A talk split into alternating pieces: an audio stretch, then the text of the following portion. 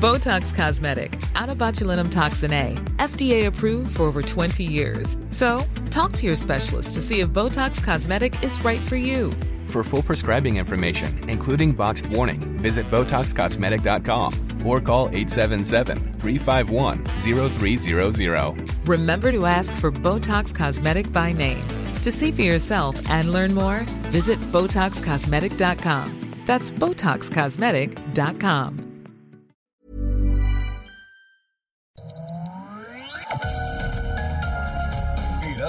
Group presenta Sergio Sarmiento y Lupita Juárez.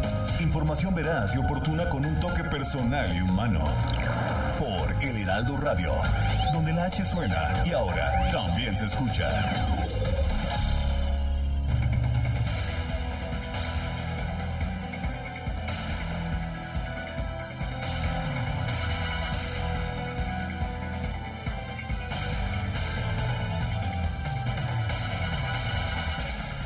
Fue una muy intensa jornada electoral y tenemos los primeros resultados. Estos salieron anoche. Son los resultados del conteo rápido que ofreció el INE, el Instituto Nacional Electoral. Bueno, y todo parece indicar que Morena y sus aliados no tendrán mayoría absoluta en el Congreso de la Unión, en la Cámara de Diputados el partido Morena, el partido oficial, obtuvo entre 34.9 y 35.8% de los sufragios. Esto significa que tendrá entre 190 y 203 diputados.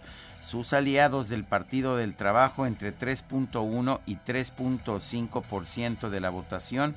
Esto pues se refleja en una participación en un número de diputados que irían de 35 a 41, estarían 200 con 244 diputados, lejos todavía eh, siquiera de la mayoría absoluta de 251. El Partido Verde es uno de los grandes ganadores con 5.5 a 6% y entre 40 y 48 diputados. Si se mantiene la alianza entre Morena y el Partido Verde, pues entonces tendrían mayoría absoluta, aunque estarían lejos de la mayoría calificada. El PES podría llegar a tener hasta seis diputados, pero también podría tener cero. Ese es el rango que calculó o que calcularon los especialistas del Instituto Nacional Electoral.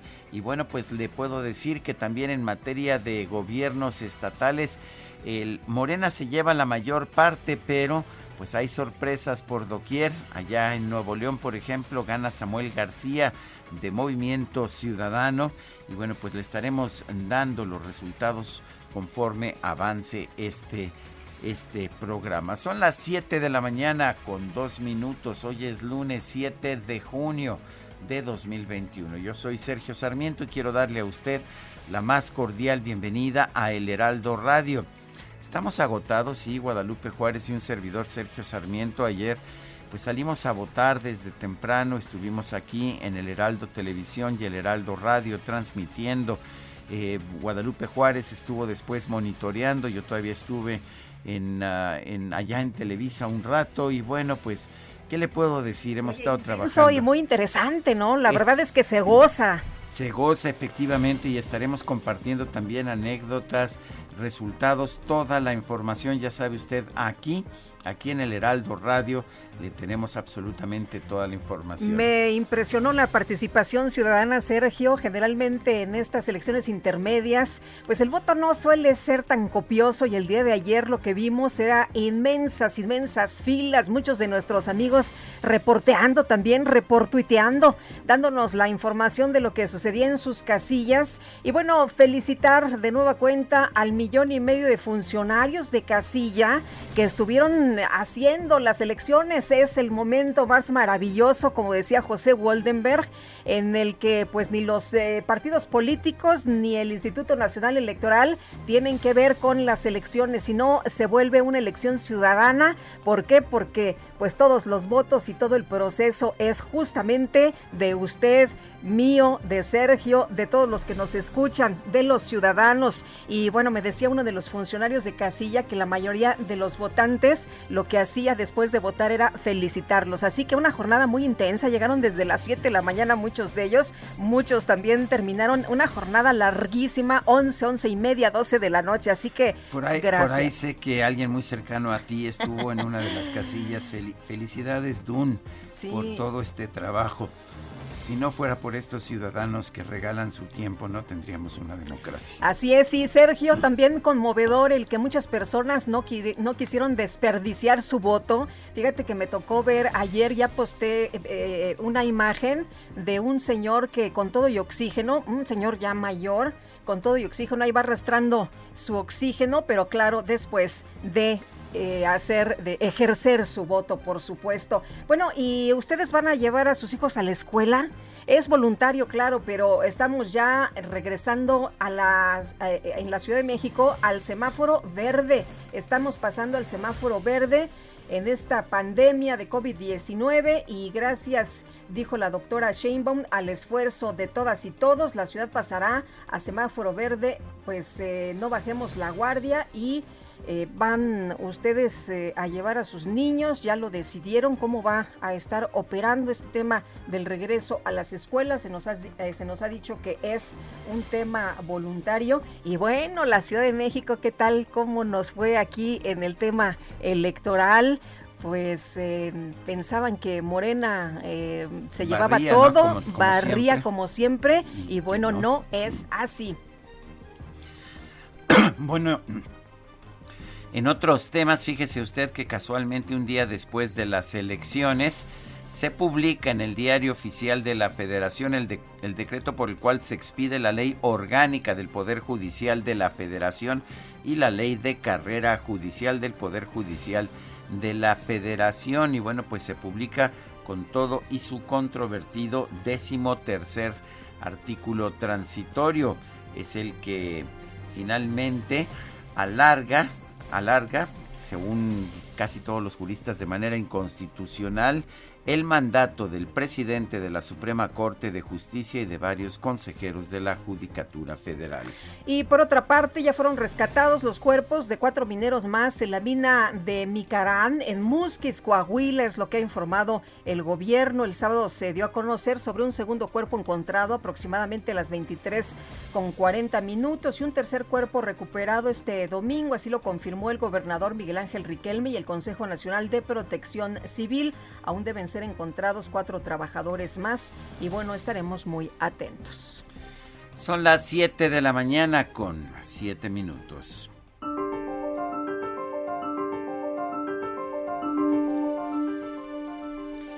Tienes que votar, votar, votar, votar. Esa es la forma en que avanzamos. Michelle Obama.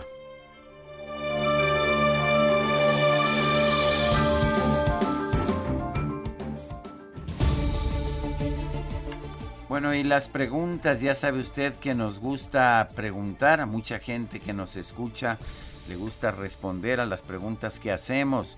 Este viernes pasado pregunté, ¿está usted de acuerdo en aplicar la ley seca en fines de semana de elección? Nos dijo que sí 26.5%, que no 63.4% compró antes 10.1%, recibimos 5.661 votos. Y esta mañana ya coloqué en mi cuenta personal de Twitter, arroba Sergio Sarmiento, la siguiente pregunta. ¿Lo dejó a usted satisfecho la elección de este 6 de junio? Muy cerrada la votación, Guadalupe, sorprendentemente cerrada. Sí lo dejó a usted satisfecho, 49.3%, no 48.6%. Hubo elección, 2.1%.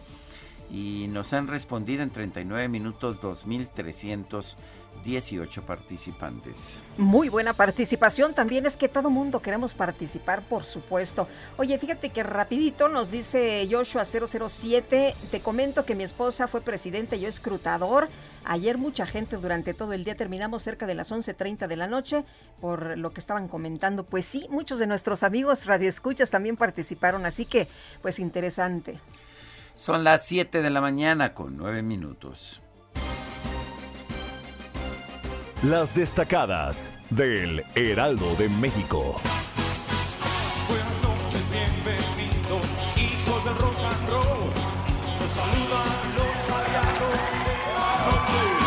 Uy, qué buena entrada para Itzel González. ¿Cómo estás, Itzel? Muy buenos días. Lupita, Sergio, amigos, muy buenos días. Hoy tenemos muchas efemérides en la Uy. música. Uy, no, estuvo, pero estuvo, Estuvo duro. duro. Estuvo dura la votación después de la votación. Sí, cómo Ya, no. ya como a las diez y media, once andábamos votando por la música.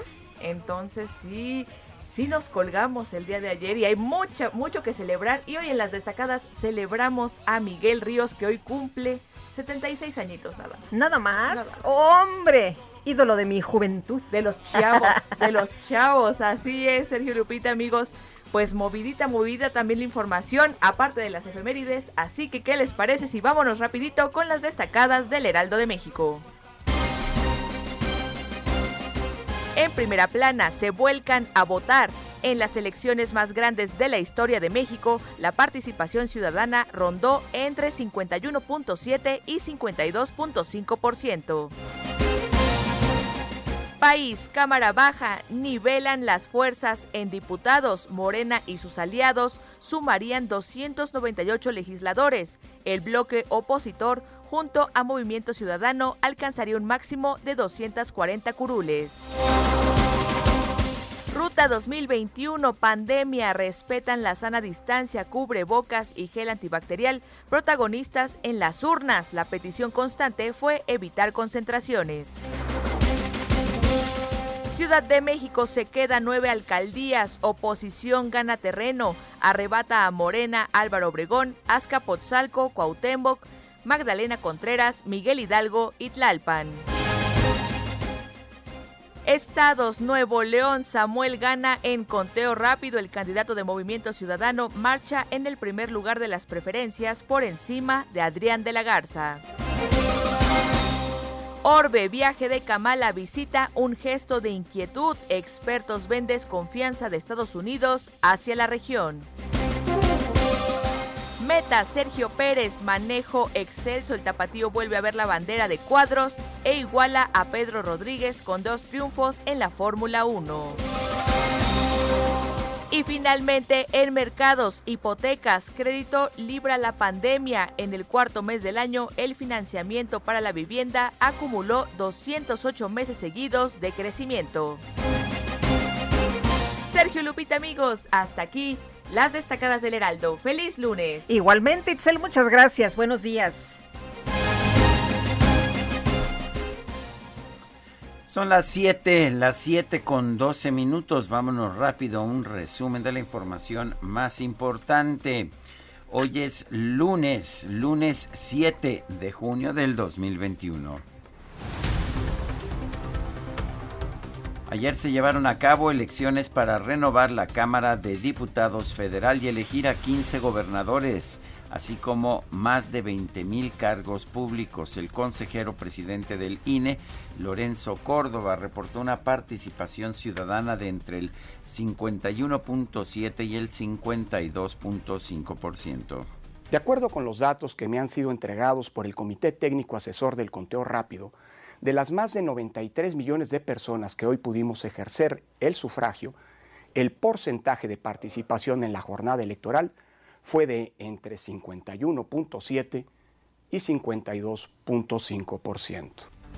Muy buena participación. Oye, Lorenzo Córdoba también presentó los primeros datos del sistema de resultados preliminares sobre la elección federal para renovar la Cámara de Diputados. De acuerdo con estimaciones, Morena y sus aliados obtendrán entre 265 y 292 escaños, con lo que no alcanzaría la mayoría calificada.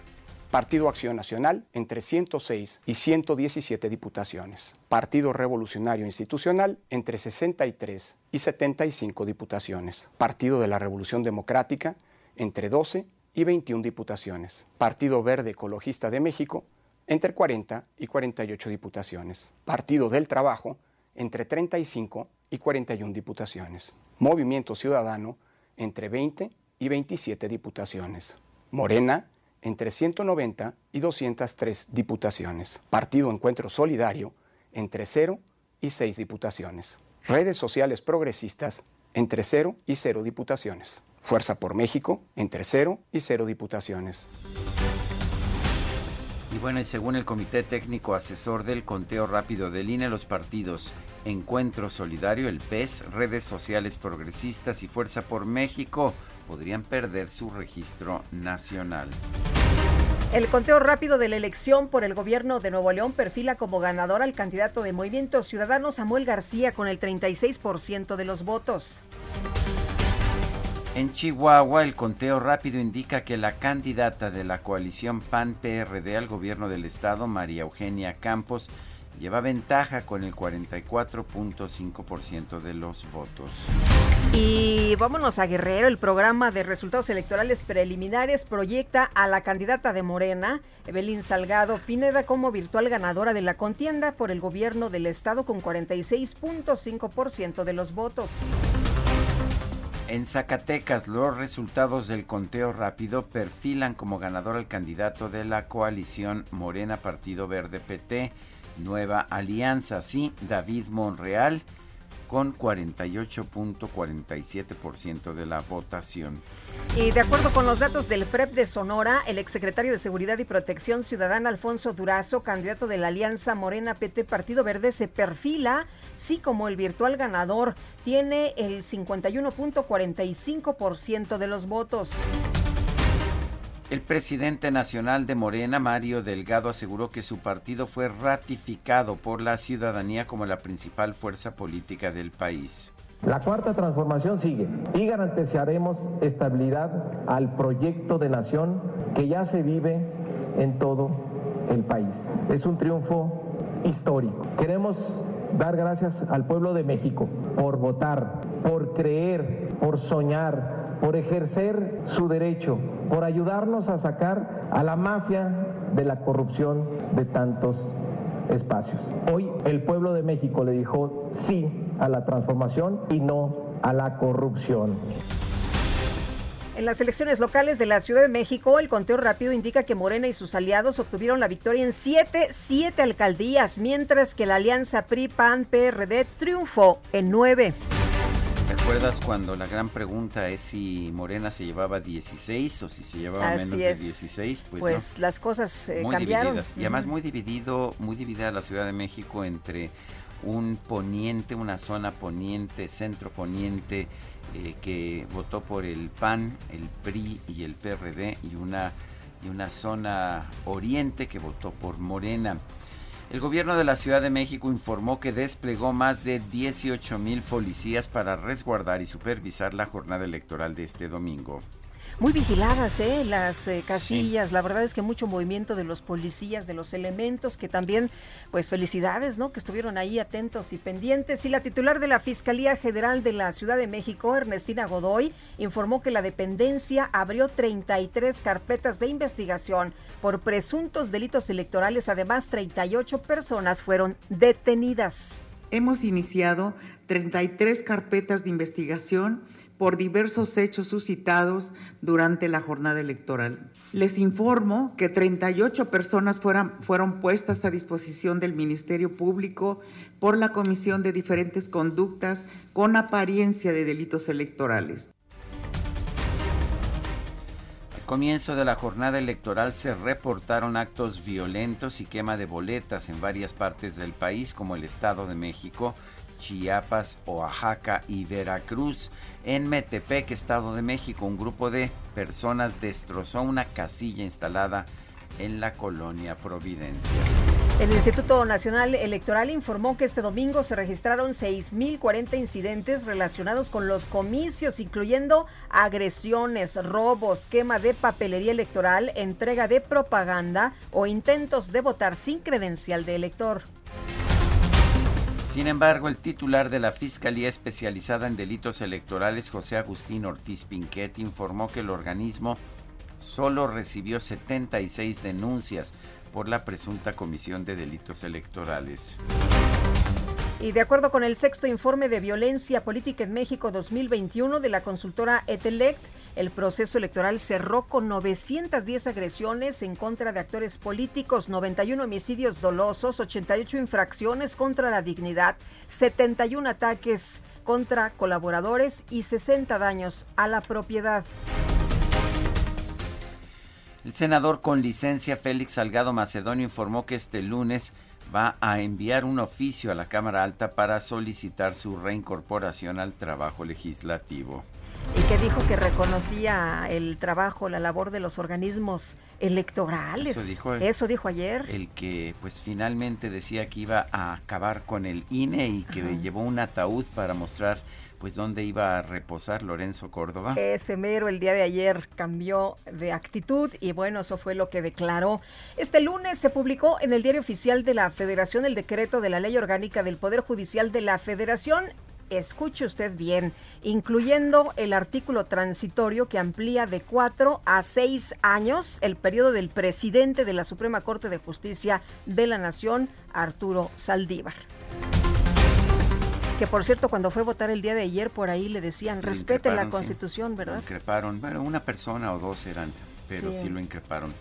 El exgobernador de Nayarit, Roberto Sandoval, y su hija Lidy Sandoval fueron detenidos en Nuevo León por su presunta responsabilidad en el delito de operaciones con recursos de procedencia ilícita.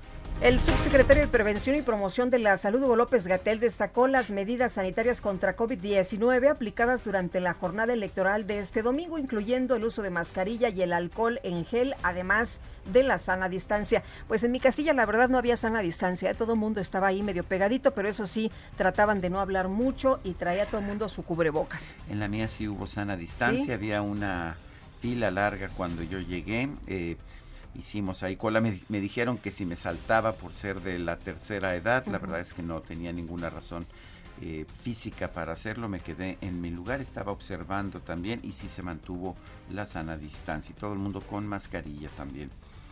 Y bueno, para este lunes 7 de junio está programado el arranque de los programas piloto de regreso a clases presenciales en la Ciudad de México. Aguascalientes, Sonora y San Luis Potosí. Por cierto que la UNAM anunció que las clases presenciales en todas sus escuelas y facultades, eh, más bien que, que, las clases van a permanecer en modalidad a distancia hasta que concluya el actual ciclo escolar y bueno, pues ya después se verá sobre las clases presenciales. Y en información deportiva, la selección mexicana de fútbol perdió la final de la Nations League de la CONCACAF al caer frente a Estados Unidos por marcador de 3 a 2 después de un polémico penal. ¿Cómo estuvo eso? ¿No fue penal o si fue penal o vaya usted a saber? Bueno, y por otra parte, el piloto mexicano de la escudería Red Bull, Sergio Pérez, ganó el premio, el Gran Premio de Azerbaiyán de la Fórmula 1, una carrera muy accidentada, muy disputada, muy emocionante. Por eso llegué tarde a votar, debo reconocer, porque no había forma de, de jalarme del, del aparato receptor de televisión. Gran triunfo de Sergio Pérez, Max Verstappen, que iba en primer lugar, su compañero de equipo se le ponchó la llanta, se le pinchó el neumático, faltando me parece cuatro o cinco vueltas, se estrelló, hubo una bandera roja, eh, se detuvo todo, eh, salió adelante Sergio Pérez, lo rebasó Luis Hamilton, pero iba tan rápido que no alcanzó a dar la vuelta y se salió de la pista y finalmente Sergio Pérez gana este segundo premio que gana en su historia profesional. Y muchos fueron muy contentos a votar después de, de ver al checo, ¿eh? Bueno, pues son las 7 de la mañana con 23 minutos.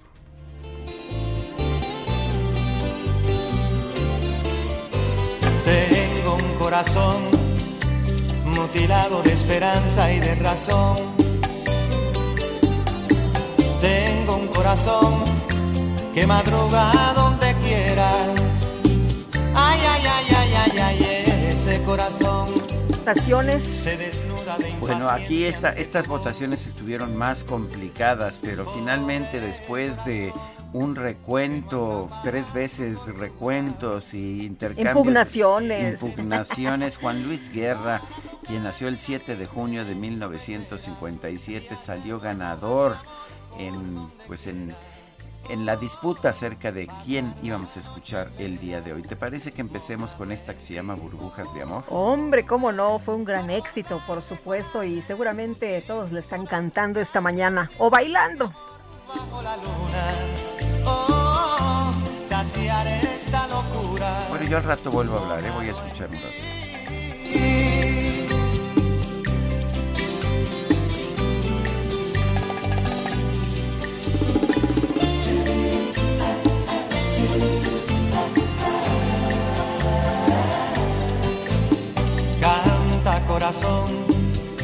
Con un ancla imprescindible de ilusión. Sueña corazón, no te nubles de amargura. Ay, ay, ay, ay.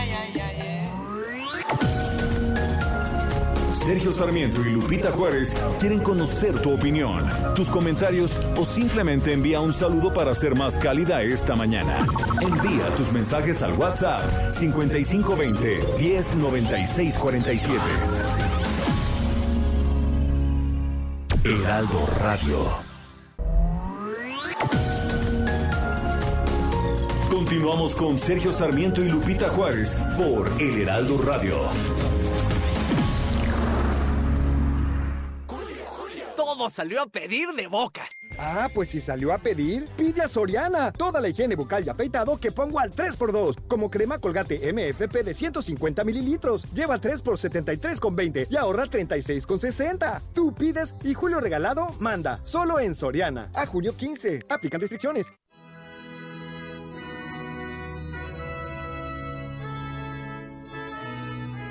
El 7 de junio de 1929, la Ciudad del Vaticano se convierte en Estado soberano. Situado dentro de la ciudad de Roma, Italia, es uno de los seis microestados europeos junto a Andorra, Liechtenstein, Malta, Mónaco y San Marino. Es el estado más pequeño del mundo, con una población censada de 800 habitantes, la gran mayoría religiosos por encontrarse allí la sede de la Iglesia Católica. De hecho, la máxima autoridad de este estado es el Papa, aunque éste delega sus funciones de gobierno en la figura del secretario de Estado. En 1929 se firmaron los pactos de Letrán entre la Santa Sede y el Reino de Italia. Aunque entraron en vigor en febrero de ese mismo año, se considera la transición 100% completada el 7 de junio de 1929. Los puntos de este acuerdo fueron negociados por Benito Mussolini, el primer ministro italiano en aquel entonces, y hablando también en nombre del rey Víctor Manuel III y el cardenal Pietro Gasparri.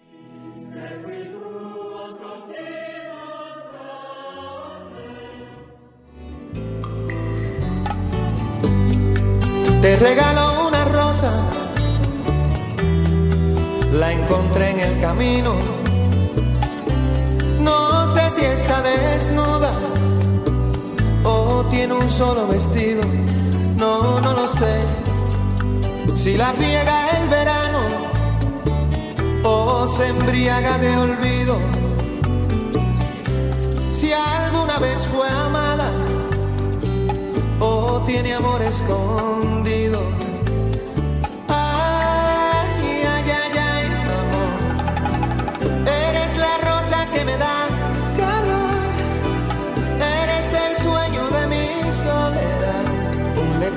De azul, un eclipse de mar.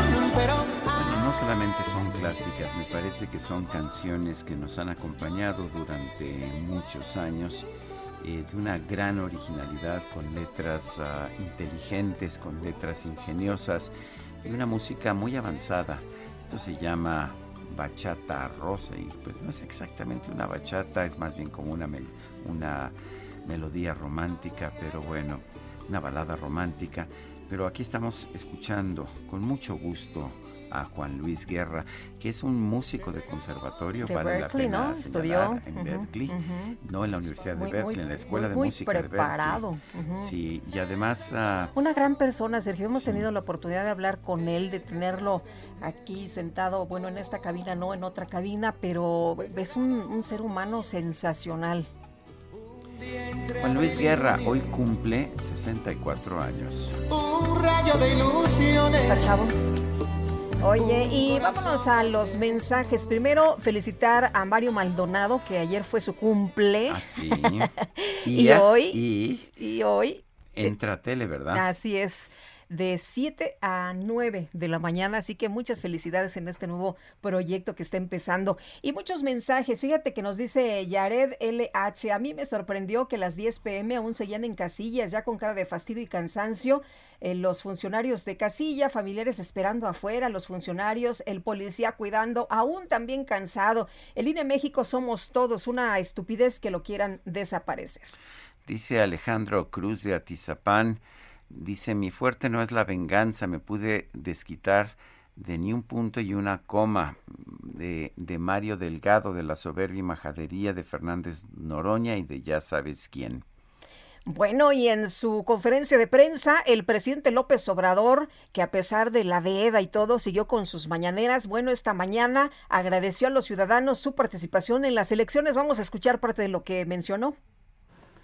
pues enviar un mensaje a todo el pueblo de México de agradecimiento por la jornada del día de ayer. Se reafirmó el camino hacia la democracia.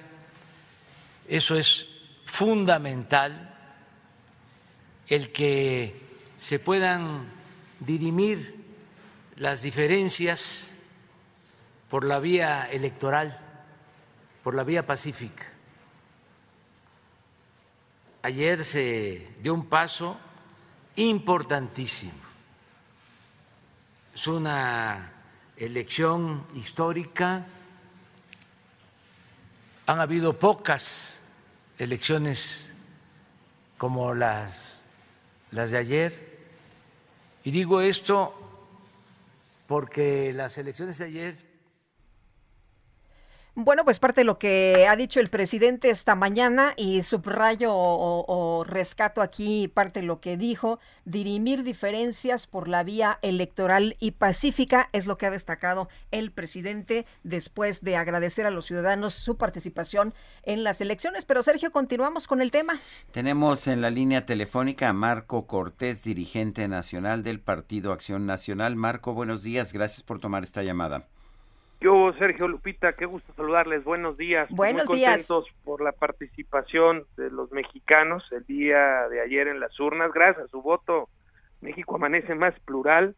Ya Morena por sí solo no va a tener como la tiene la mayoría en la Cámara de Diputados simple y ya Morena con sus aliados no va a tener la mayoría calificada como hoy la tiene en la Cámara de los Diputados. Por fortuna, la coalición va por México, Acción Nacional, PRI, PRD, tenemos juntos la forma de poder contener cualquier modificación a la Constitución, el nombramiento del INE que se hará en el 2023 para que sigamos brindando instituciones, organismos autónomos y esto entonces es un gran triunfo para México. El PAN, les comento, Sergio Lupita, pasamos de tener 78 diputados federales a tener al menos 113 diputados federales, un 45% más, es un buen resultado para nosotros.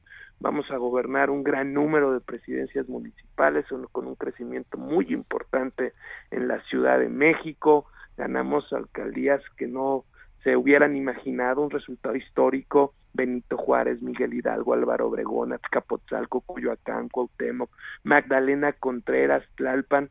En el Estado de México se ganó toda la zona metropolitana, Huizquiluca, Naucalpan, Atizapán, Izcalli, Metepec, Toluca, y ganamos ciudades muy importantes del país, capitales, León, Puebla, Querétaro, San Luis, Morelia, Hermosillo, Aguascalientes, Mérida, Veracruz, Boca del Río, Oaxaca, Bahía de Banderas, Guadalupe, Playa del Carmen, ciudades muy importantes en el país y bueno, pues muy contundente el triunfo de Mauricio Curi en la gubernatura de Querétaro. Aunque ese ya estaba muy cantado, ¿no? Va a ser la primer gobernadora del estado de Chihuahua. Eh, Marco, ese, ese de, de, Querétaro como que ya estaba muy, muy cantado, ¿no? Por fortuna sí, se unió el partido, todos cerramos filas con Mauricio Curi, una gran campaña, un gran equipo y ganamos los cinco distritos federales que tiene el estado de Querétaro y un gran resultado. Va a ser un excelente gobernador y lo mismo va a ocurrir con Maru Campos, la primer gobernadora del estado de Chihuahua y traemos elecciones muy empatadas, este con nuestros márgenes arriba, pero muy empatadas en Campeche, en Michoacán, Baja California Sur, San Luis Potosí, y bueno, pues ese es el saldo de una jornada muy participativa, en donde el objetivo principal y por lo que hicimos la coalición va por México, para darle pluralidad a nuestro país desde la Cámara de Diputados, y ese es un objetivo que se logró. ¿Van a poder mantener esta coalición legislativa con el PRI? Finalmente están más o menos en, en, el mismo nivel. El PAN terminó siendo el segundo partido, el PRI está ligeramente atrás, pero la gran pregunta, ¿van a poder mantener una coalición legislativa? Pues tenemos compromisos suscritos, todos los dirigentes de los partidos, los candidatos, hoy diputados electos. Yo no veo por qué no deba ser así tenemos un gran compromiso con la sociedad, con una agenda de respeto de las instituciones, del equilibrio, del contrapeso, y buscaremos que se reconduzca, que se genere el debate desde la Cámara de Diputados. La apuesta es esta, Sergio, mantener esta coalición electoral a una coalición legislativa que le dé resultados a las y los mexicanos. Eh, Marco, hablas de que hay triunfos ya contundentes, hay triunfos claros. ¿Dónde crees que sí se vaya a recurrir al Tribunal Electoral? Bueno, va a haber elecciones este, apretadas. Yo ahí no quisiera especular, Lupita, porque quisiera esperar a que termine el cómputo del Instituto Nacional Electoral. Muy bien. Vimos, vimos ayer, de hecho, que hubo pues toda una serie de candidatos que se autoproclamaron vencedores. Eh, ¿Qué significa esto? ¿Seguimos sin madurar políticamente? Significa que hay encuestas de salida, Sergio, y con las encuestas de salida, pues según los datos que te arrojan estas, puedes cantar un triunfo, puedes decir que vas arriba en una elección. Lo real, pues es que hasta muy noche y hoy por la mañana es cuando ya hay cómputos. Todo lo que se hace anterior es en base a encuestas de salida. Oye, ¿te sorprende el movimiento aquí en la Ciudad de México? No, porque la gente está harta, está cansada de lo que está ocurriendo en esta ciudad. Ya no hay forma de que echen culpas. Ahí está la línea 12 del metro sin investigarse, sin sancionarse a Marcelo Ebrard, a Claudia Sheinbaum, a quién más le iban a echar la culpa que a ellos mismos, a su corrupción, a su torpeza, a su ineficacia, a la falta de mantenimiento. No me sorprende. Al contrario, me hubiera sorprendido que hubieran salido ganando aquí en la Ciudad de México. Es un excelente resultado el de la Ciudad de México para el PAN y para la coalición Va por México. Marco Cortés, presidente nacional del PAN, gracias por esta conversación. Al contrario, Sergio Lupita, un fuerte abrazo y muchas gracias a todos los mexicanos que el día de ayer fueron a votar. Gracias, Marco. Buenos días. Bueno, y el Instituto Nacional Electoral precisó que a pesar de la violencia que se registró en la contienda electoral, solo 30 casillas no fueron instaladas en el país por causas de inseguridad, robo o quema de urnas o con actos de violencia. Pero Misael Zavala, nos tienes todos los detalles, cuéntanos. Buenos días, Lupita. Buenos días, Sergio. Efectivamente, como bien lo comentas, Lupita, en el último corte del Consejo General del Instituto Nacional Electoral se reportaban 30 eh, casillas que no fueron instaladas es decir, solo el 0.02% de todas las casillas en el país no pudieron ser instaladas o bien fueron cerradas durante la contienda electoral. 20 de ellas de plano no pudieron instalarse y 11 más, eh, pues la elección tuvo que ser interrumpida por violencia. En la contienda electoral se registraron alrededor de 6.040 incidencias que van desde propaganda política de partidos cercana a las casillas electorales o a la votación de algún ciudadano que pues no se encontraba en la lista nominal, eso también fue otra de las razones, también se determinó la suspensión definitiva de votación en 115 casillas.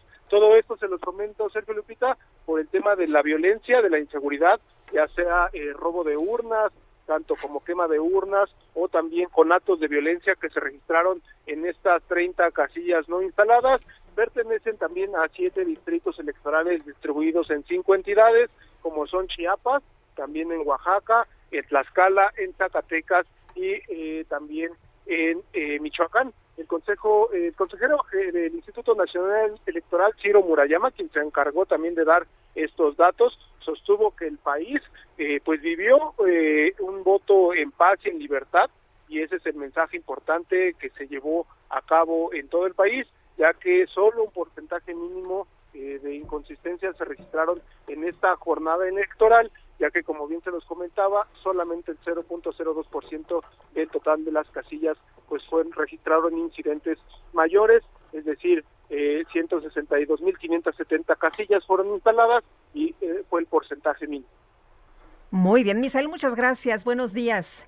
Gracias, buenos días. Pues Sergio sí, Lupita. hasta luego llama la atención, solo 30 casillas no fueron instaladas en el país. Así es, aunque a mediodía el propio consejero presidente de línea, Lorenzo Córdoba, dijo que apenas 81% se Así habían es. instalado, o sea que costó trabajo. ¿Te acuerdas el, uno de los reportes que nos decía que era la una de la tarde y en algunos puntos todavía no se Sí, instalaban las casillas? 81.3 Ujú. fue en su reporte de las 12 del mediodía y pues era bastante inquietante porque faltaban casi 20% a esa avanzada hora. Pero ahí están ya los datos, los, los eh, últimos datos.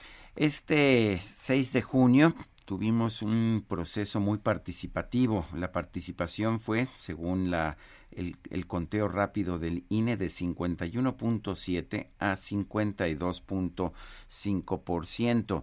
Pero en fin, eh, ¿qué, ¿cuál es el mensaje de los votantes? ¿Cómo, eh, ¿Cómo tuvo lugar esta participación? ¿Cuáles son los antecedentes históricos y qué podemos esperar ahora? María Marván fue consejera del Instituto Nacional Electoral. La tenemos en la línea telefónica. María Marván, buenos días. Muy, muy buenos días, Sergio. Buenos días, Lupita. Gracias Buenos por la días. invitación. Eh, ¿Cuál es tu lectura de, de lo que vivimos ayer y de los resultados que tenemos hasta este momento? Mira, yo, yo creo que hay muchas lecturas. Eh, tenemos que decir que hubo una participación alta, sobre todo para hacer una elección intermedia. Eh, podemos ver cómo sí ciertamente los estados que eligieron gobernador, gubernatura, jalaron también eh, la votación, pero no nada más fue ese fenómeno. Si observamos la Ciudad de México, donde no elegimos eh, la jefatura de gobierno, la Ciudad de México tuvo una elección muy alta. Es muy extraño que en elecciones intermedias el, el, la- el promedio de participación en la Ciudad de México esté por encima del promedio nacional y ayer lo estuvo con alcaldías que llegaron hasta el 60-65%, lo cual es realmente altísimo. Eh, Creo que lo que tenemos que... Bueno, Adelante, adelante. Creo que lo que tenemos que leer es que tenemos un país muy plural, que le gusta tener varios partidos políticos, donde ciertamente hay un partido eh, con una fuerza eh, dominante que es Morena, pero que pierde con respecto a lo que ganó en 2018, aunque se lleva muchas gubernaturas, eh, cálculos que se tendrán que ajustar, por supuesto, pero en los primeros cálculos pierde eh, eh, Morena y sus aliados 51 eh, curules respecto a la oposición aliada. Ahora, yo creo que esta lectura por alianzas nos puede esconder la realidad eh, de México y fomentar la visión que hay quienes están muy eh, empeñados en hacernos creer de un México partido en dos. Yo no, no me gustaría alimentar esta percepción porque, porque creo que no es la real y porque creo que nos puede hacer mucho daño. eh, realmente tenemos un México en donde tenemos cuatro fuerzas políticas que es necesario tomar en cuenta, con las que es necesario que se sienten a la mesa eh, y negociar y tendrán que trabajar eh, juntas. Eh, María, de acuerdo con la información que tenemos, se, instalaron pues prácticamente todas las casillas, solo 30 no fueron instaladas en el país por causas de inseguridad, pero en general fue una jornada pacífica, una jornada de mucha participación. ¿Tú cómo ves esto?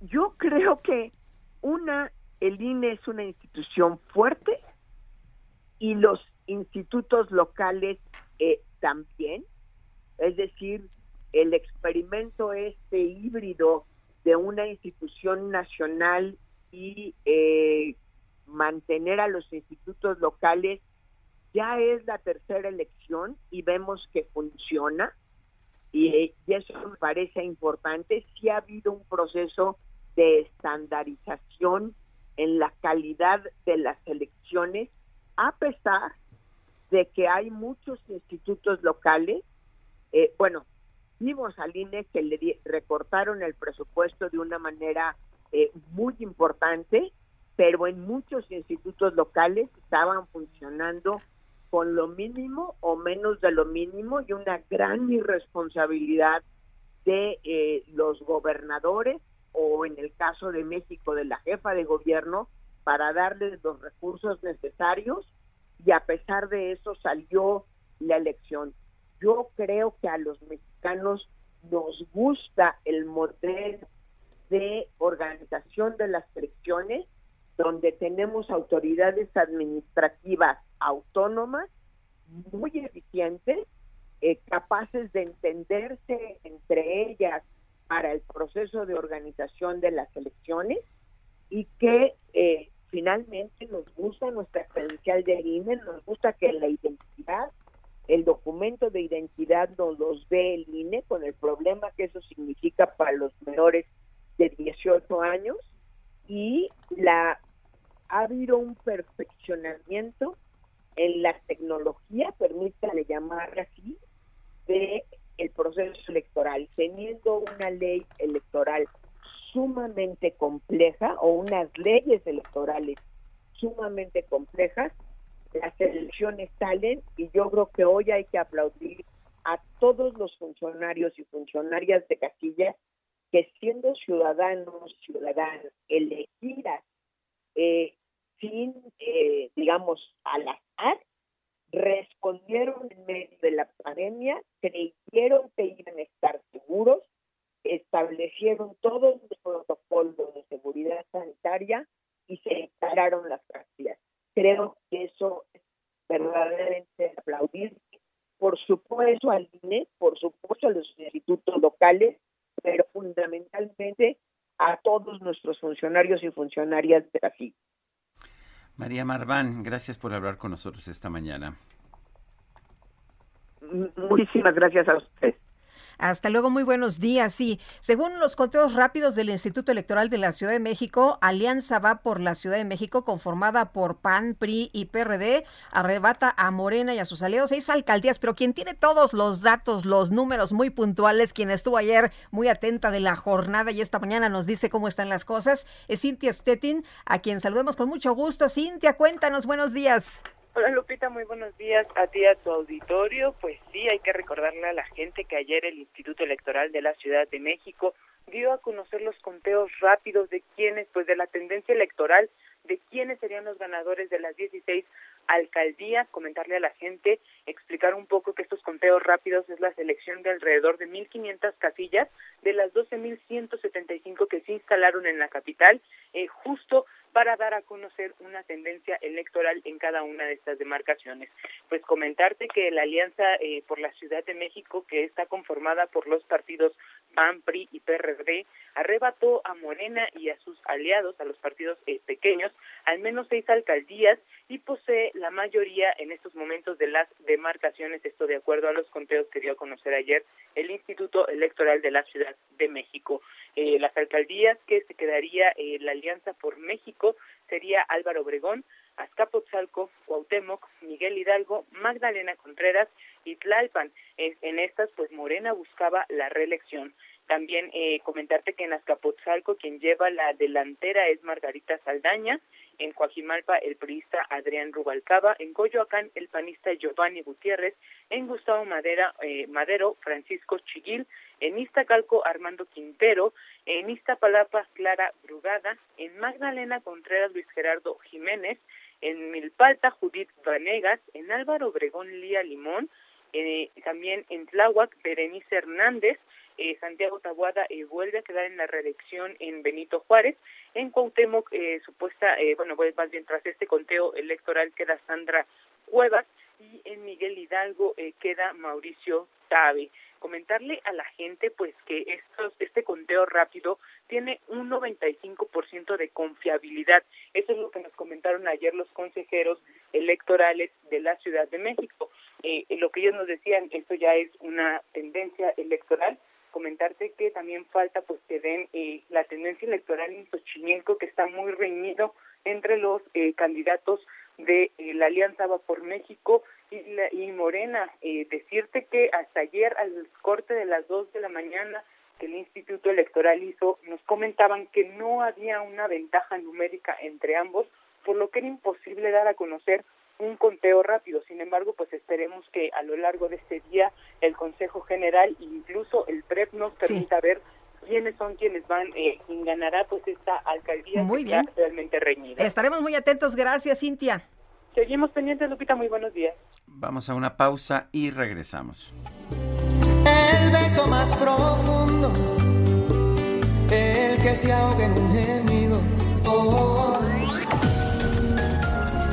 Sergio Sarmiento y Lupita Juárez quieren conocer tu opinión, tus comentarios o simplemente envía un saludo para ser más cálida esta mañana.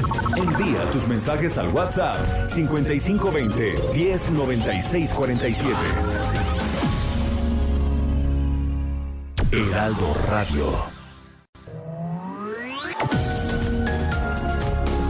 Continuamos con Sergio Sarmiento y Lupita Juárez por El Heraldo Radio.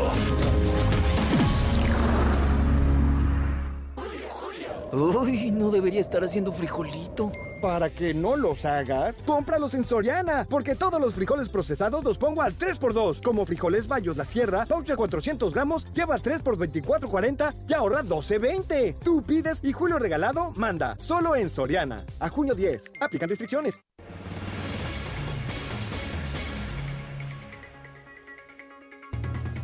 En la línea telefónica, Mario Delgado, presidente nacional de Morena. Mario, ¿cómo estás? Muy buenos días. Hola Sergio, ¿cómo estás? Buen día. Bien, ¿cuál es tu lectura de los resultados que tenemos hasta ahora? Pues bastante satisfecho, eh, Sergio. Pasamos de gobernar siete entidades, vamos a gobernar 18, 11 más, según los conteos rápidos de los organismos electorales eh, de los estados, 11 de 15, pues nos parece que es un resultado muy favorable y retenemos la mayoría absoluta en la Cámara eh, de Diputados, eh, junto con nuestros aliados del Partido del Trabajo y del Partido Verde. Entonces, para nosotros es un, buen día. Ayer la mayoría de la gente decidió que siga adelante el proyecto de la transformación. Más de la mitad del país a nivel estatal ahora será gobernado eh, por Morena y lo más importante es que eh, como ya dijo el presidente eh, hace rato en la mañana, se asegura la mayoría absoluta y con ello pues la enorme inversión social que ha venido promoviendo el gobierno de la Cuarta Transformación. Mario, ¿cómo viste la participación ciudadana el día de ayer? Pues muy bien, yo creo que es lo que en todos deberíamos coincidir, todos deberíamos coincidir que hubo una participación ejemplar, la gente salió a votar a pesar de la pandemia, a pesar de algunos incidentes de violencia en algunos estados, la lección es que la gente en México ya decidió que queremos vivir en una democracia. El, uh, de, de, alguna forma, si vemos los resultados porcentuales, hay una ligera mejoría de Morena. Eh, eh, tuvieron 37% de los votos en 2018 para Cámara de Diputados, eh, pero de hecho ahora están obteniendo 35.8. ¿Sí lo ves de todas formas como un avance? Bueno, lo, lo importante era retener eh, la mayoría. La mayoría absoluta, pero esto con los aliados, ¿qué tanto van a depender de un partido verde que finalmente estaba señalando este fin de semana que querían reconsiderar su acuerdo con Morena? Yo creo que tenemos un buen acuerdo eh, con el Partido Verde, yo creo que les fue bastante bien.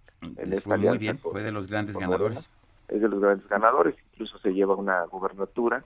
Entonces, este, nos aliamos con ellos, en, digamos, eh, primero como una alianza legislativa, donde decidieron apoyar al gobierno en la cuarta transformación, y después esa alianza legislativa se tradujo en una alianza electoral. Entonces, pues seguramente vamos a refrendar este, este triunfo en la Cámara para seguir impulsando pues el proyecto que ellos decidieron impulsar desde hace ya tres años.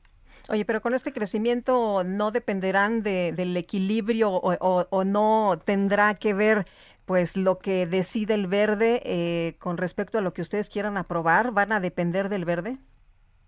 Pues vamos a hacer, esto es una alianza legislativa, Lupita, como, como todas, evidentemente tienes que llegar eh, a acuerdos.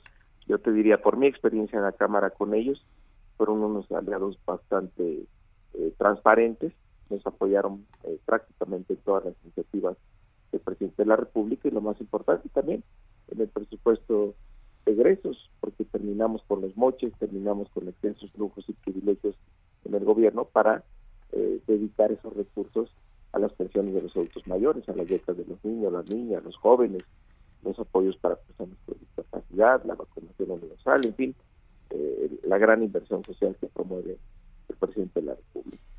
¿Qué, qué, qué información tienes hasta este momento de Campeche, por ejemplo, donde pues la información es que la contienda sigue muy cerrada? Todo el día de ayer, eh, Sergio, y esa fue parte de los anuncios que estuve haciendo durante el día, todos los eh, conteos de ayer siempre nos dieron una ventaja consistente de Laira. Laira siempre salió eh, arriba, así lo comprueba el conteo rápido de- del organismo electoral estatal. Y estamos pendientes ahí de los paquetes, estamos pendientes de que no se vaya a cometer ahí alguna injusticia, alguna irregularidad, de que se le quiera meter mano a los paquetes electorales. Muy bien. Bueno, pues, eh, ¿qué viene ahora entonces? Dices que pues mantener los programas sociales, pero ya no se va a poder modificar la Constitución. ¿Qué pasa con iniciativas como la ley de hidrocarburos, la ley de electricidad, que pues dependían aparentemente de una modificación de la Constitución? Bueno, vamos a ver. eh, acuérdate, Sergio, que, y esto es algo importante, que la mayoría calificada no es algo que se haya ganado en el 18. Es algo que se construyó ya en la Cámara con distintas alianzas, entre ellas la del Partido Verde. Ahí inicia la alianza con el Partido Verde. Otros diputados que se volvieron independientes hasta que tuvimos la mayoría calificada. Entonces acá de, la misma manera tendremos que ver en cada uno de los proyectos pues cómo sumamos otras fuerzas políticas, siempre eh, con reformas que le sirvan al pueblo de México. Mario, ¿cómo viste los resultados en la Ciudad de México? Pues ahí sí tendremos que, que revisar qué es lo que pasó, analizar con mucho cuidado cuál es el mensaje de la ciudadanía aquí en la capital. Muy bien. Pues como siempre, Mario Delgado, gracias por hablar con nosotros. Fuerte abrazo. Al contrario, gracias Sergio Lupita, agradecerle a la gente, felicitarla por su participación, decirles que no les vamos a fallar y que amor con amor se paga. Gracias, Mario. Buenos días. Son las 8 de la mañana con 6 minutos. Nueva ruta a Bogotá saliendo de Ciudad de México. Vuela desde 42 dólares. Viva Aerobús. El pronóstico del tiempo. Sergio Sarmiento y Lupita Juárez. Patricia López, meteoróloga del Servicio Meteorológico Nacional de la Conagua. ¿Cómo estás? Buenos días. ¿Qué nos espera en las próximas horas en materia de clima? Hola, ¿qué tal? Muy bien, gracias Sergio Lupita. Los saludo con gusto a ustedes y a todos los que nos escuchan esta mañana. Les comento que hoy la onda tropical número uno recorrerá el sureste de México y en combinación con inestabilidad atmosférica generarán lluvias puntuales muy fuertes, descargas eléctricas con, eh, con descargas eléctricas en zonas de Guerrero, Oaxaca y Chiapas, así como lluvias fuertes en Puebla y Veracruz. Eh, seguimos con la presencia de estos canales de baja presión que se han mantenido los últimos días y que en combinación con la entrada de humedad del Océano Pacífico producirán chubascos y lluvias puntuales fuertes en estados del noroeste, occidente y centro del territorio nacional. Por último, Sergio Lupita, les comento que prevalecerá ambiente diurno muy caluroso con temperaturas superiores a los 40 grados centígrados en Baja California, Sonora, Sinaloa, Coahuila, Nuevo León, Tamaulipas, San Luis Potosí, Veracruz, Tabasco, Campeche y Yucatán. Aquí en la Ciudad de México se pronostica cielo parcialmente nublado por la mañana y el incremento de nubosidad durante la tarde-noche, con probabilidad de algunas lluvias aisladas. La temperatura máxima estará oscilando entre 26 y 28 grados centígrados y la temperatura mínima para el día de mañana al amanecer entre 13 y 15 grados centígrados. Sergio Lupita, este es el reporte meteorológico. Regreso con ustedes. Gracias y muy buenos días. Igualmente, Patricia, buenos días. Bueno, pues ah, vamos, vamos con, con, otras cosas. Vamos a enlazarnos a la conferencia de prensa mañanera. El presidente está viendo los resultados de las elecciones. Nueva ruta a Bogotá saliendo de Ciudad de México. Vuela desde 42 dólares. Viva Aerobús.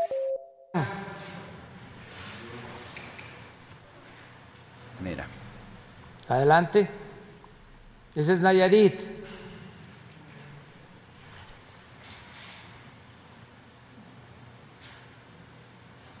Ese es Nuevo León.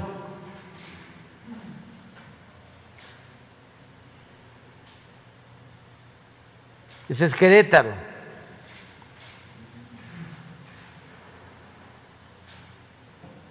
Ese es San Luis Potosí.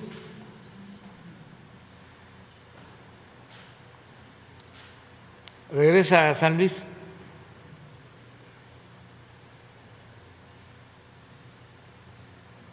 Adelante. Ese es Sinaloa. Están presentando diapositivas con los conteos rápidos hasta este momento, con los PREPs más bien, con los programas de resultados preliminares. En un momento se le preguntó al presidente sobre la mayoría calificada que no pudo obtener la 4T y AMLO respondió lo mismo que me acaba de responder Mario Delgado. Aparentemente ya tienen un acuerdo en eso. ¿Qué es la mayoría calificada? Son dos terceras partes. Para obtener la mayoría calificada se requieren alianzas con otros partidos, es lo que dijo el presidente de la República, exactamente lo que nos dijo Mario Delgado en este momento. Bueno, y la tienen fácil, ¿no? Tienen al verde, tienen al PT. El verde no les da mayoría calificada, pero sí les da mayoría absoluta. El PT. Que acaba de decir este Mario, ¿no? El PT y Morena dan 200, un máximo de 244 escaños, necesitan 251 para mayoría absoluta, esto es 250 más 1 pero el tema se complica para la mayoría calificada. Tampoco, tampoco los diputados del Partido Verde se la dan, tendrían que obtener una alianza también con el PRI. Así es, Morena, PT, Verde y PES mantienen mayoría absoluta, pero perderían la calificada. Efectivamente. Bueno, son las 8 de la mañana, 8 de la mañana con 10 minutos y vámonos con el Químico Guerra. El Químico Guerra con Sergio Sarmiento y Lupita Juárez. Químico Guerra, ¿qué nos tienes? Adelante, buenos días. Buenos días, Sergio Lupita. Hay otras noticias aparte de las elecciones. Fíjense que uno de los problemas que enfrentamos los seres humanos hoy en día son las bacterias resistentes a los antibióticos. No solamente eh, los virus nos causan enfermedades, sino las bacterias. Y son muchas más enfermedades infectocontagiosas las de las bacterias que las de los virus. En un trabajo de frontera, investigadores del MIT, del Instituto Tecnológico de Massachusetts, acaban de desarrollar un modelo de inteligencia artificial. Fíjense qué impresionante cómo este concepto, y que ya no es un concepto, digamos, esta tecnología de la inteligencia artificial está permeando todos los ámbitos de la actividad humana. Eh, con la inteligencia artificial que produce un nuevo medicamento que mata a especies resistentes empleando un algoritmo de aprendizaje de, de máquinas, lo que se llama el machine learning. Este modelo computacional que puede analizar más de 100 millones de compuestos químicos en materia de días está diseñado para escoger los potenciales antibióticos que matan a las bacterias usando mecanismos diferentes a los medicamentos actuales. Escribe el doctor James Collins del Instituto de Ingeniería Médica del MIT. Quisimos desarrollar una plataforma que nos permitiera aprovechar el poder de la inteligencia artificial para iniciar una nueva era en los descubrimientos de medicamentos antibióticos. Este acercamiento nos reveló esta molécula asombrosa que seguramente es uno de los antibióticos más poderosos que hayan sido producidos. La doctora Regina Barcilay, coautora del trabajo, explica también el modelo de machine learning, de, eh, de aprendizaje de las máquinas, puede explorar in silicio, no in situ, sino in silicio, dentro del, del, sílico, grandes espacios químicos que son prohibitivamente caros para métodos experimentales tradicionales. Este trabajo que se publica en la revista Ritrada Cell nos dice que estamos enfrentando una crisis creciente de resistencia a los antibióticos y esta situación se ve agravada por dos circunstancias, Sergio Lupita. Primero, un número creciente de patógenos que se vuelven resistentes a los antibióticos existentes y segundo, una escasez creciente en el financiamiento de la industria biotecnológica para la investigación eh, con nuevos antibióticos. Este acercamiento, Sergio Lupita, de estar usando la inteligencia artificial con estos algoritmos, bueno, ahorra muchísimo dinero, puede analizar centenas de millones de posibilidades, ¿verdad? Eh, antes de que se tengan que eh, hacer prácticamente y esto pues nos abre puertas extraordinarias a los seres humanos para poder enfrentar esto que se antojaba, ¿verdad? Como una verdadera calamidad que las bacterias se hicieran totalmente resistentes a los antibióticos. Aquí el ser humano a través de su inventiva está encontrando una salida a este problema. Son noticias para este lunes, digamos después de las elecciones, que son diferentes y que nos dicen que el ser humano siempre está buscando soluciones a los problemas, Sergio Lupita. Químico Guerra, muchas gracias. Muy buenos días, buen inicio de semana. Igual para ti, qué bueno que siempre estemos buscando soluciones a las problemáticas que se nos presentan. Oye, ¿y cómo van los resultados de los candidatos a gobernador por allá en Nuevo León? Que ha estado muy intenso, muy intenso, muy reñido. Daniela García, cuéntanos, ¿qué tal? Buenos días. Muy buenos días, Lupita, Sergio. Pues así es, fue una contienda muy reñida. El día de ayer fue un día muy largo para los votantes de Nuevo León. Aquí, sobre todo, con los retrasos de casillas y pues algunas complicaciones que se tuvieron. Sin embargo, el programa de resultados electorales preliminares que publica la Comisión Estatal Electoral al último corte que si nos permiten fue hace 15 menos de 15 minutos muestra un 94% de actas capturadas del Estado de Nuevo León. Esto le daría una ventaja al candidato de Movimiento Ciudadano Samuel García con un 36.6% de eh, eh, votos a su favor el segundo lugar lo tendría Adrián de la Garza Santos de la coalición PRI-PRD va fuerte por Nuevo León con un 28%, es decir, seis puntos por encima el mesista del priista. En tercer lugar se ubica Fernando Larrazábal eh, con el 18% y en cuarto lugar la candidata de la coalición Juntos Haremos Historia, era Luz Pérez Carrales con un 14% por ciento. Como les comentaba, pues van eh, 24.1% de las actas capturadas que tiene el Estado de Nuevo León y se estima una participación del 50.9% al menos hasta este corte del total de la lista nominal de 4 de 4.189.000 votantes que se encuentran en la lista nominal. Hay 5.132 actas consideradas urbanas de la zona metropolitana que ya fueron contabilizadas y 896 no urbanas. Esto, pues regresando a los datos que tenemos en la ventaja del candidato Samuel García sobre el candidato Adrián de la Garza Santos, pues como mencionaba, son ocho puntos porcentuales por encima de él, más del 5% que se necesita para no llevar a esta esta contienda a una judicialización. Así que, pues bueno, es lo que se ha mencionado. Se espera que hoy haya más pronunciamientos por parte de los mismos actores políticos. Desde ayer que no hemos recibido comentarios por parte de ninguno de ellos y de hecho, pues el candidato Samuel García habría mencionado anoche que estará pues, realizando un festejo de celebración hoy por la noche en la macroplaza de Monterrey. Muy bien, Daniela. Bueno, pues eh, tiene una amplia ventaja, ¿no? 8%, así es estamos hablando, eh, me permiten los números exactos, él suma 675 mil votos contra Adrián de la Garza que suma 519 mil votos. Muy bien, Daniela, muchas gracias, muy buenos días. Estaremos pendientes, muy buenos días. Hasta luego. ¿Y cómo van los resultados allá en el estado de Guerrero? Carla Benítez, cuéntanos adelante. ¿Qué tal? Un saludo al auditorio. Les comento que tras la jornada de ayer, Evelyn Salgado Pineda, candidata a sustituto de Morena, sería la próxima gobernadora del estado, ya que hasta el momento aventaja a Mario Moreno Arcos por cuatro puntos. Esto de acuerdo con los datos del conteo rápido emitido la madrugada de este lunes por el Instituto Nacional Electoral y de Participación, Ciudadana.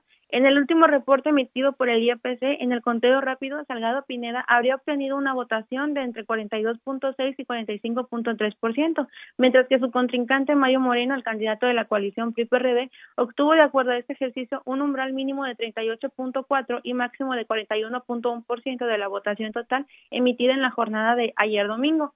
El IAPC señaló que el ejercicio fue realizado con información que recibió el organismo de 619 casillas de las 850 que integran la muestra, lo que representa el 72.8% de la muestra total.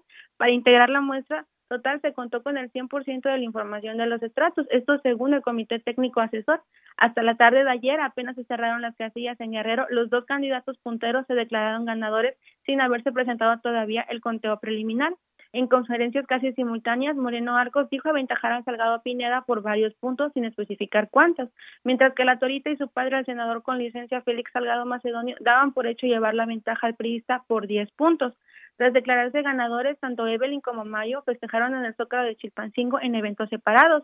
Hasta la medianoche, de, de acuerdo al, al PRED, la coalición PRI-PRD llevaba ventaja en cinco municipios, entre ellos Acapulco y Cihuatanejo, mientras que Morena la lleva en otros cinco, entre los que destacan Chilapa y Chilpancingo. Sin embargo, hasta la una de la mañana de hoy seguía el cómputo de los votos de las casillas que eran objeto de escrutinio por parte de los funcionarios del órgano electoral, por lo que todavía estamos a la espera de la información actualizada que ofrezca el IEPC durante el transcurso de la tarde. Finalmente les comento que respecto a la participación ciudadana, Guerrero tuvo una de las más grandes, ya que los datos mostrados hasta la madrugada de este lunes señalan que el 59% de los más de 2 millones de guerrerenses votó ayer por la, durante el transcurso del día. Mi reporte. Buenos días. Muy bien, pues Carla Benítez, muchas gracias por esta información.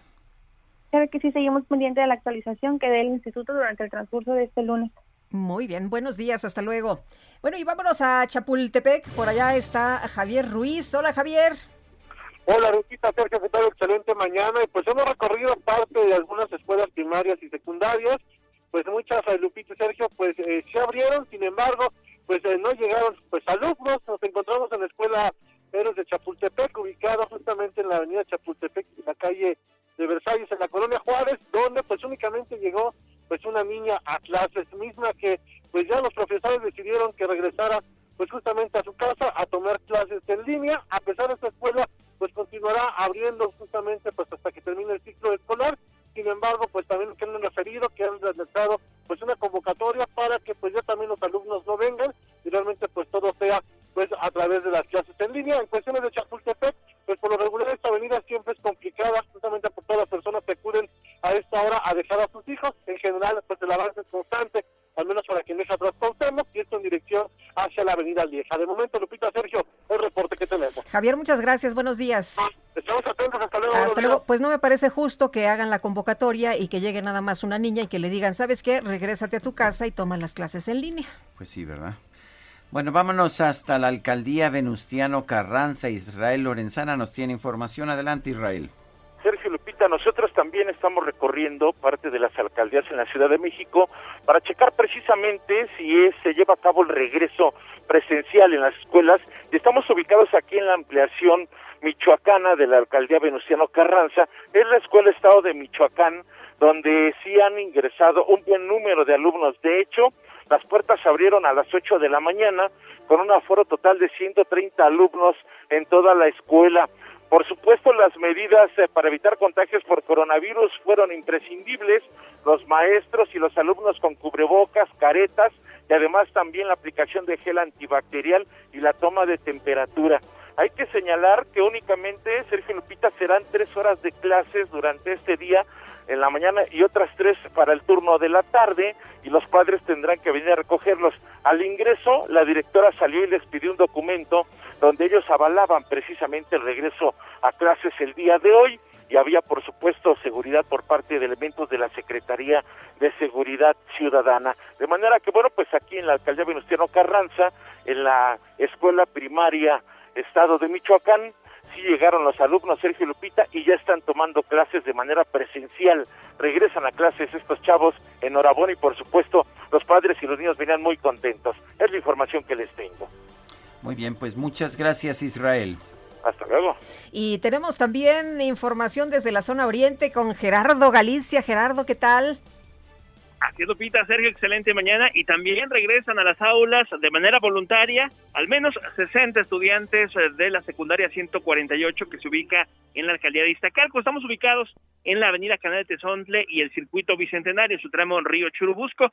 Y esta escuela cuenta con una matrícula de 670. Únicamente acudieron 60 a tomar clases de manera voluntaria, por supuesto, con el permiso de sus papás y siguiendo todos los protocolos de seguridad para poder eh, tomar clases de manera segura en las aulas y previniendo el COVID-19. Lo que podremos apreciar a la entrada es ya la presencia de todos los profesores con cubrebocas, con caretas, utilizando gel antibacterial y también tapete sanitario. Fueron las medidas que se pudieron apreciar justo a la entrada de este inmueble que se ubica en la avenida Canal de Sondle y el circuito interior en su tramo Río Churubusco. Y sí, se les veía bastante felices a los eh, jovencitos, ya una vez que vuelven a ver a sus amigos y toman clases de manera presencial. Y por lo pronto, soy Lupita, el reporte. Muy bien, muchas gracias, Gerardo. Hasta luego. Hasta luego, muy buenos días. Hay muchos padres de familia que dicen que no van a mandar a sus muchachos hasta el próximo ciclo y eso a ver si existen las condiciones. Esta mañana el INEGI dio a conocer las cifras de la inversión fija bruta durante marzo del 2021 y está registrando un avance de 2.3% frente al mes inmediato anterior, frente al mes de febrero, y también un avance de 1.7% frente al mismo mes del año anterior, el 2020, que vale la pena señalar que las, la comparación anual está pues muy uh, marcada por el hecho de que en marzo del 2020 se empezó a notar ya la pandemia. Seguimos muy por debajo de las cifras de inversión fija bruta que teníamos antes del gobierno de Andrés Manuel López Obrador. Son las 8 de la mañana con 24 minutos. Nos gustaría escuchar sus saludos, sus opiniones, sus comentarios. ¿Por qué no nos manda un audio o un texto? a nuestro número de WhatsApp que es el 55 2010 9647. Regresamos en un momento más. Quisiera ser un pez para tocar mi nariz en tu pecera y hacer burbujas de amor por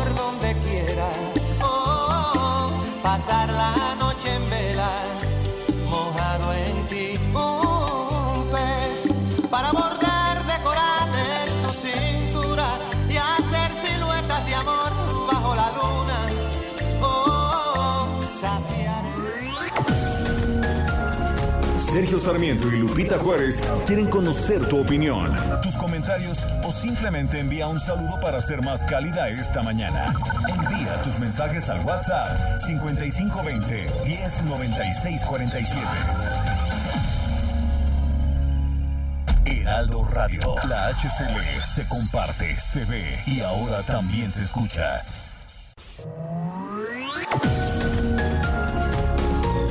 Continuamos con Sergio Sarmiento y Lupita Juárez por El Heraldo Radio.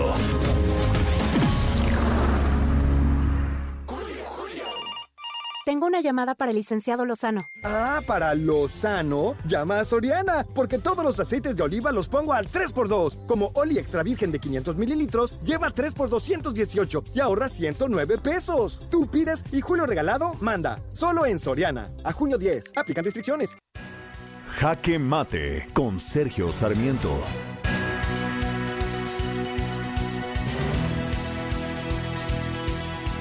Parece que si el triunfo lo registramos por aquel competidor que llega en primer lugar, pues claramente el ganador de las elecciones de ayer es Morena.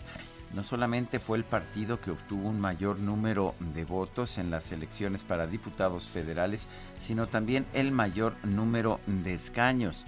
Eh, también obtuvo el mayor número de gobiernos estatales en disputa, por lo menos 10, quizás 11, pero ciertamente es el partido que resultó ganador el día de ayer. Claro que si lo que medimos no es el resultado mismo, sino la expectativa, por ejemplo, la expectativa que tenía el presidente de que si sus reformas eran inconstitucionales no había problema, lo único que tenía que hacer era modificar la constitución. Entonces, pues este resultado puede parecer ah, decepcionante para pues para los propios políticos que han apoyado a Morena en este momento.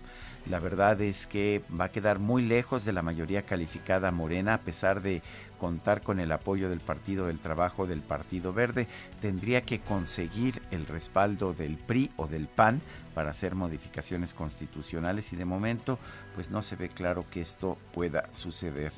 Eh, o sea que los cambios a la constitución que había empezado el presidente y que quería hacer el presidente ahora aparentemente no se van a poder llevar a cabo. El presidente, por ejemplo, en la ley de la industria eléctrica y la ley de hidrocarburos dependerá más bien de las decisiones que tome la Suprema Corte de Justicia de la Nación al considerar la constitucionalidad de estas reformas. En términos generales vemos un mayor número de equilibrios en la Cámara de Diputados, aunque claramente los resultados de las elecciones a gobiernos estatales se han ido del lado de Morena. Pero tener equilibrios también me parece que es beneficioso para nuestro país. Recordemos que el presidente nacional de Morena, Mario Delgado, había prometido exterminar al INE una vez que terminara la elección. Para eso necesitaría un cambio constitucional y no, no se ve tan fácil que pueda lograr ese cambio constitucional. En resumidas cuentas, si el propósito de la democracia es servir para establecer contrapesos al poder, me parece que los resultados de la elección de este domingo 6 de junio han sido satisfactorios para quienes creemos en la democracia. Yo soy Sergio Sarmiento y lo invito a reflexionar.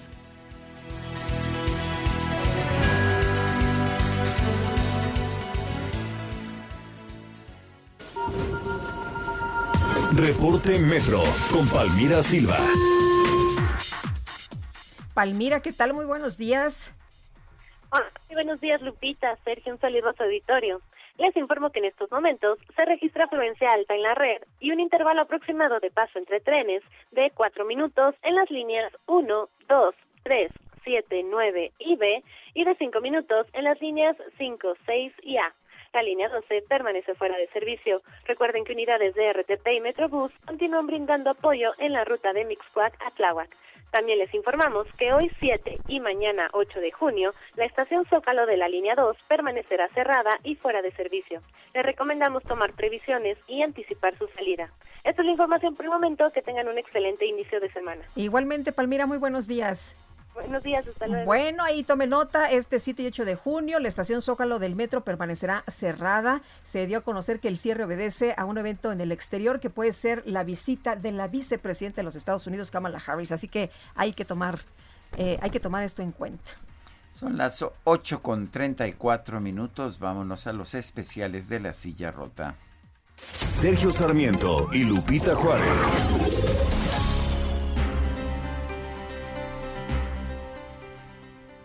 Jorge Ramos, eh, ¿qué nos tienes, qué, no, qué especiales nos tiene la silla rota en esta ocasión? Sergio, ¿qué tal? Muy buenos días, Lupita, auditorio. Pues digo, además de invitarlos a que visiten la silla rota para ver los pormenores de la elección eh, del día de ayer, también vamos a presentar una historia interesante. Es la trama de una millonaria herencia en disputa en Oaxaca.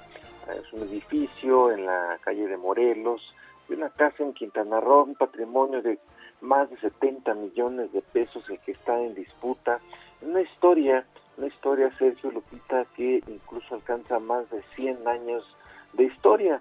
¿Y esto por qué? Bueno, pues porque hace, eh, en, total, en, el otoño de 1881, una familia eh, abandonó eh, un barco, en un barco de vapor, eh, su, su, su, vida total en, en, Europa, en Italia, y esa familia se vino a establecer en distintas entidades de la República Mexicana, concretamente en Veracruz y en Oaxaca. Esa, esa familia eh, de, de, un personaje, encabezada por un personaje que se dedicó en, en, nuestro país a eh, pues la antropología, a la enseñanza de la educación y también a estudios botánicos, tiene ahora a esta familia totalmente eh, peleada en una, en una historia que de veras parece de novela y que ojalá y se asomen a leerla, insisto, junto con la información que estamos presentando acerca de la elección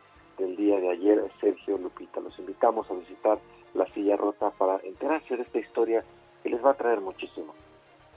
Muy bien, Jorge Ramos, muchísimas gracias. Muy buenos días. Hasta luego, muy buenos días. Y en la línea telefónica, Clemente Castañeda, coordinador nacional del Partido Movimiento Ciudadano. Clemente, ¿cómo estás? Buenos días. ¿Qué tal, Lupita? Muy buenos días para ti, para tu auditorio. Saludos también a Sergio. Eh, Clemente, eh, ¿cuál es el resultado de esta estrategia que tuvieron ustedes de ir, por, de ir solos en esta elección, sin aliados? ¿Piensas que fue satisfactoria para Movimiento Ciudadano?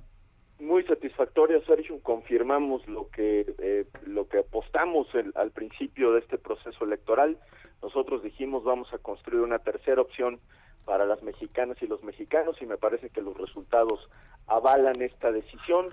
Creo que el triunfo de Nuevo León es contundente, tanto en el caso del Estado como en el caso de la capital, eh, Monterrey. Lo mismo podemos decir, no quisiera adelantarme, pero en Campeche están eh, en este momento las elecciones muy cerradas, pero creo que tenemos muchas posibilidades de sacar el triunfo, aunque reconocemos que está muy apretado según los datos del PREP. Tenemos Mario Delgado que ya ganaron. ¿Perdón? Dice Mario Delgado que ellos ya ganaron en Campeche. Pues no sé cómo le van a hacer para, sostener eso, porque justamente el PREP lo que dice al día en este momento es que Lucio Fernández está un punto arriba, un punto porcentual arriba de Laida Sansores. Entonces vamos a esperar eh, los, los resultados finales en Campeche. En el caso de la votación de diputados, Movimiento Ciudadano está alrededor del 7%, eh, con varios distritos de mayoría, entre 7 y 10 distritos de mayoría, lo cual nos va a permitir mantener nuestra presencia, como hasta ahora en la Cámara de Diputados. Y creo que en términos generales el crecimiento del Movimiento Ciudadano exponencial en todo el país, donde recuperamos pues el registro en prácticamente la mitad de los estados, con una gran presencia en los congresos locales y más de 125 ayuntamientos a lo largo y ancho del país, entre otras cosas, ganando por amplia mayoría la zona metropolitana de Guadalajara, no solo la capital, sino Zapopan, Tlajomulco, eh, Tlaquepaque, eh, lo cual pues nos tiene muy, muy contentos. Eh, Clemente, eh, hay quien dice que el triunfo de Samuel García en Nuevo León puede ser revertido por haber rebasado los topes de campaña. ¿Qué opinas? Pues que nuestros adversarios están desde luego inconformes porque la victoria de Samuel es abrumadora. Le han inventado a Samuel, nos han inventado toda clase de señalamientos, calumnias, no se ha comprobado absolutamente nada. Nosotros estamos claros de la legalidad y de la contundencia del triunfo que tiene Samuel García en Nuevo León y por supuesto que vamos a defender el voto popular. Ahora bien, la distancia entre el primero y el segundo lugar pues es de casi nueve puntos, entre nueve y diez puntos, lo cual hace pues prácticamente inobjetable el triunfo de Samuel García. Eh, Clemente, ¿qué pasó en los lugares donde lamentablemente fueron asesinados candidatos de Movimiento Ciudadano? ¿Qué ocurrió ahí? ¿Cómo les fue? Mira, el dato que tenemos es que eh, ganamos eh, Moroleón, en el caso de Guanajuato, eh, no tengo resultados del resto de los de los lugares, cuando menos no los tengo en la, en la mente, eh, pero pues el caso de, de Moroleón es muy ilustrativo. Eh, recordemos que hoy eh, la, la hija de nuestra candidata es quien finalmente la sustituyó en la contienda electoral. Y pues también creo que es muy simbólica la victoria en Moroleón. El presidente de la República y Mario Delgado, el presidente de Morena, cuando se les pregunta qué va a pasar ahora con sus uh, con su idea de que iban a enmendar la Constitución en aquellas iniciativas que han sido rechazadas como inconstitucionales, lo que dicen es que bueno, esto lo van a construir en las cámaras. ¿Movimiento Ciudadano pactaría con Morena en la Cámara en la Cámara de Diputados? Nosotros vamos a mantener la misma posición que hemos mantenido durante esta legislatura, Sergio. Hemos sido una oposición eh, responsable, no hemos dudado en pararnos enfrente del presidente de la República y de su gobierno, por eso se enmendó, se enmendó eh, la iniciativa, por ejemplo, de Guardia Nacional, por eso nos opusimos a que la ratificación o revocación de mandato se hiciera con eh, este proceso electoral. Y nosotros vamos a seguir dialogando con todas las fuerzas políticas, pero no nos vamos a equivocar en nuestro papel de oposición, no tenemos ningún interés eh, de pactar, por así decirlo, con Morena, pero tampoco de ir a la saga de los partidos que ya le fallaron a México. Creo que si algo ganó Movimiento Ciudadano en este proceso electoral es eh, autonomía, independencia, identidad, y lo que vamos a hacer es reivindicar una agenda de causas, de derechos, de libertades, que ese es el mandato de casi tres millones, poco más de tres millones de personas que votaron por nosotros. Si el presidente de la República y su gobierno hacen un planteamiento que le sirva a México, pues por supuesto pues, que lo acompañaremos, pero si son las mismas ocurrencias de siempre, pues que no cuenten con nosotros. Muy bien, Clemente, muchas gracias por tomar nuestra llamada. Muy buenos días. Gracias, Lupita. Gracias, Sergio. Muchas saludos al auditorio. Hasta luego, Clemente Castañeda, coordinador nacional del partido Movimiento Ciudadano. Alfredo del Mazo, gobernador del Estado de México, dio a conocer que a partir de hoy la entidad pasará a color verde en el semáforo epidemiológico de COVID-19. El doctor Francisco Javier Fernández, Fernández Clamones, secretario de Salud del gobierno mexiquense, lo tenemos en la línea telefónica. Señor secretario, buenos días. Eh, muy buenos días, eh, Sergio y Lupita. Hola, doctor, buen día. Señor, eh, cuéntenos qué significa tener el semáforo verde, qué va a cambiar. muchas gracias por, por esta oportunidad de expresarle a la gente del Estado de México. es muy importante llegar al semáforo verde. El semáforo verde llega a través de indicadores epidemiológicos que hemos tenido a través de los números de, casos hospitalizados, número de casos eh, positivos COVID, en donde eh, hoy ya con semáforo verde, lo que va a cambiar van a ser algunos aforos. No vamos a recordar así y subrayarlo. Es un semáforo verde que continuamos con las medidas sanitarias y que también continuamos con eh, porcentajes de aforos.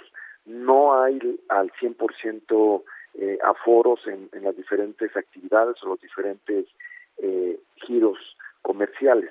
Hay un aumento en los aforos. Por ejemplo, te puedo decir que eh, todavía quedan suspendidos todas las actividades en, bares, cantinas, salones, discotecas.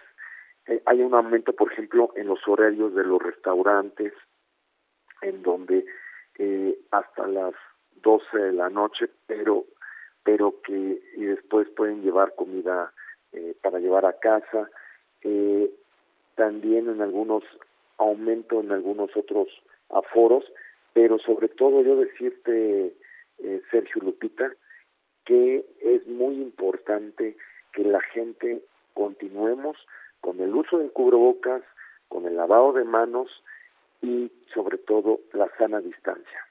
Doctor, ¿bajaron los contagios, bajaron los eh, números de, personas que han perdido la vida y por eso se pasa a color verde o cuáles eh, pues eh, son las acciones que han ocurrido que hacen que ustedes tomen esta decisión? Sí, Lupita.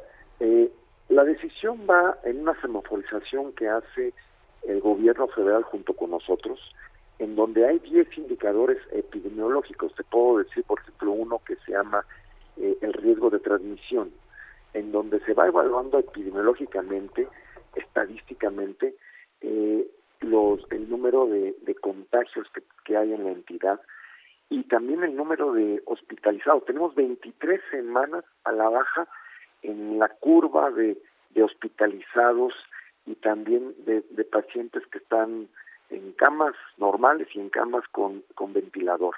Entonces, para nosotros eh, tenemos un, seguimiento diario de, todas las instituciones que están en el Estado de México, que forman el, sistema de salud, y en base a, a esa semaforización, a, esos indicadores, eh, se nos va dando eh, y vamos dando un cierto eh, color del semáforo y hemos llegado a este punto en donde tenemos verde, pero un verde eh, con, con aforos limitados. O ¿Es un verde que no es tan verde? ¿Cómo, se define es, eso? un, es, un, verde, es un verde que va en fases, en aforos, eh, Sergio, y también decirte alguna situación. Eh, tenemos, aparte de las medidas de sana distancia, los aforos no al 100%, tenemos algo muy importante que, que comentar. La vacunación en el Estado de México, eh, somos la entidad que más vacuna, y, y dicho por el gobierno federal, por, eh, por la subsecretaría eh, de salud, y en donde a la fecha del día de hoy hemos, hemos vacunado a más de 3.367.000 mexiquenses con 4.8 millones de dosis. El día de mañana terminamos primera y segunda aplicación en los adultos mayores de 60 años de los 125 municipios. Y el día viernes 11 de, de junio terminamos primera y segunda dosis de las personas de los grupos etarios de 50 a 59 años. Y ya estamos iniciando, iniciamos el día miércoles a vacunar en dos municipios ya grupo etario 40 49. El día de hoy se suman otros tres y mañana otros tres. O sea, estamos, estamos iniciando ya con los grupos etarios eh, de 40 a 49. Entonces, esto también es un resultado, con este avance de vacunación, también hay una mayor cobertura con la población y, y, por lo tanto también hemos ocupado esta aplicación de vacunas para vacunar a más de 30 mil eh, mujeres embarazadas, que es muy importante cubrir este, este sector de la población y el personal médico. El personal médico hemos, personal médico de salud, eh, directamente que ha trabajado con los pacientes COVID, que son más de 132 mil eh, vacunados ya, el avance, y entonces es una cobertura que, que también es un blindaje que tenemos hacia el contagio del COVID. Y eh, ante esto también hemos ya realizado acciones, la Secretaría de Educación del Gobierno del Estado y diferentes instancias en todos los planteles escolares con sus comités de salud están haciendo acciones y limpieza, sanitización de los planteles para poder eh, vislumbrar un regreso seguro a clases la próxima semana. ¿Y esto en qué, qué conlleva? Un que tengan verde, eh, que estén vacunados los maestros, que también ya se vacunaron los, los maestros previamente, y un regreso voluntario en, en coordinación con padres, eh, alumnos y eh, docentes de las instituciones de educación en el Estado de México. Entonces, todos estos elementos hacen que, que haya eh, acciones diarias para ir eh, limitando los contagios de, del COVID-19. Señor secretario de Salud del Gobierno del Estado de México, doctor Francisco Javier Fernández Clamón, gracias por esta conversación. Muchas gracias, Sergio Lupita. Hasta Un luego, abrazo doctor. y- Buenos días. Y tenemos información con Javier Ruiz. Regresamos contigo, Javier, desde Reforma. ¿Qué sucede? Cuéntanos. Hola Lupita, Sergio, ¿qué tal? Excelente mañana. Pues se registran varias eh, filas, Lupita, largas para ingresar a las oficinas del SAT que se encuentran ubicados en la Avenida Hidalgo y justamente casi al cruce con el paseo de la Reforma. Y es que el día de ayer colocaron pues unas casillas en el interior de donde están estas oficinas. Se les olvidó todavía por recoger pues parte de lo que fue requerido el día de ayer y es por ello que no les permitían el acceso a los eh, trabajadores. Ya en estos momentos poco a poco pueden ir ingresando pues esos trabajadores, tanto por la entrada del Paseo de la Reforma como por la entrada de la Avenida Hidalgo. En cuestiones de vialidad, aquí sí tenemos eh, problemas viales, principalmente sobre Hidalgo, para quien se desplaza del eje central y en dirección a Reforma, la circulación es bastante complicada, hay que recordar que solo hay un carril en este sentido, por lo que tenemos también maniobra de transporte público, lo que provoca que el avance sea complicado. Así que tomarlo en cuenta, salir con anticipación. El paseo de la reforma también ya con avance lento, una vez que se deja atrás el eje 1 norte, y esto en dirección hacia la Torre del Caballito, o bien para continuar hacia la Glorieta Colón. De momento, Lupita, Sergio, el reporte que tenemos. Muy bien, Javier, gracias. Estamos atentos, buenos días. Buen día. Y vamos ahora con Israel Lorenzana. Estás por el centro de la Ciudad de México. Cuéntanos. Sergio Lupita, muchísimas gracias, un gusto saludarles. Pues efectivamente, vialidades como 20 de noviembre, Pino Suárez, 5 de mayo, Tacuba, la calle peatonal de Madero, están resguardadas por un lado por elementos de la Secretaría de Seguridad Ciudadana y por otro vallas metálicas las cuales fueron instaladas desde la semana pasada para evitar que accesen los vehículos y también las personas. En estos momentos, única y exclusivamente pueden pasar las personas que se identifican con alguna credencial o trabajadores de las inmediaciones del Zócalo. Las personas que pretendan ingresar, bueno, pues no lo van a poder hacer. Los vehículos tienen que, por supuesto, buscar vías alternas. No hay acceso vehicular en la plancha del Zócalo, en el circuito Plaza de la Constitución, y esto por supuesto genera molestia y además algunos asentamientos para quien viene a través de la zona de Izazaga y se incorpora a través de 20 de noviembre va a encontrar ya algunos cortes escalonados por los elementos policíacos y también a través del ex central Lázaro Cárdenas si nuestros amigos pretenden ingresar al centro histórico pues no lo van a poder hacer, hay que por supuesto evitar a toda costa transitar por este punto. En la zona de Lázaro Cárdenas con dirección hacia Garibaldi, algunos asentamientos a la altura de la calle de Madero, tenemos un constante cruce de peatones, hay que tomarlo en cuenta para quien va también hacia la alcaldía Gustavo Madero. Sergio Lupita, la información que les tengo. Israel, muchas gracias. Hasta luego. Y Gerardo Galicia anda por allá en Iztacalco. ¿Qué tal, Gerardo? Así es, Lupita, Sergio, excelente mañana y acabamos de recorrer el eje 3 Sur para nuestros amigos que dejan atrás la zona de Javier Gómez y se dirigen al viaducto, ya van a notar un incremento en la frecuencia de vehículos. Hay problemas ya para superar Javier Rojo Gómez, Avenida Canal Derecho Urbusco y ya llegando al circuito interior el avance mejora un poco para poder llegar hacia la zona del eje 3 Oriente. Únicamente habrá que manejar con mucha paciencia y si van a utilizar en contraste el eje 4 Sur está avanzando de manera extraordinaria y es una muy buena opción para poderse desplazar al oriente de la capital. Por lo pronto, el reporte. Gracias, Gerardo. Hasta luego. Son las 8 de la mañana con 53 minutos, 8 con 53.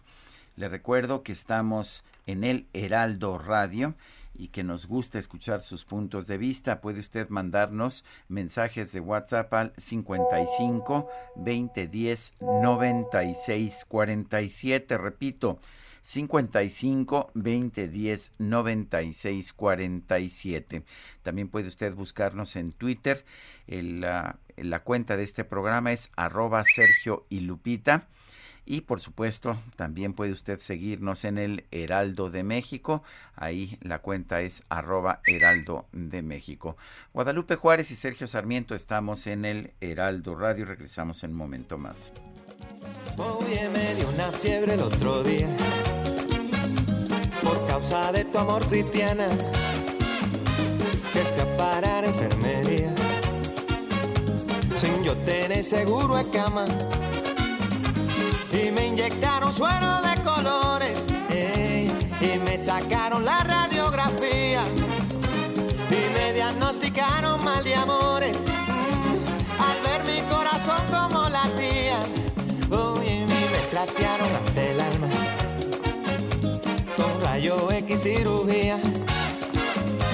y es que la ciencia no funciona. Solo tu beso vida mía. Ay, negra, mira, búscate un catete. Ey, inyectame tu amor como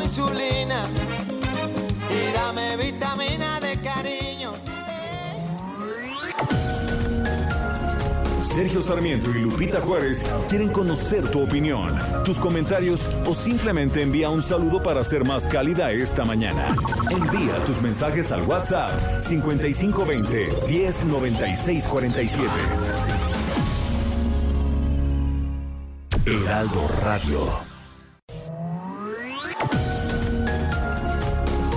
Continuamos con Sergio Sarmiento y Lupita Juárez por El Heraldo Radio.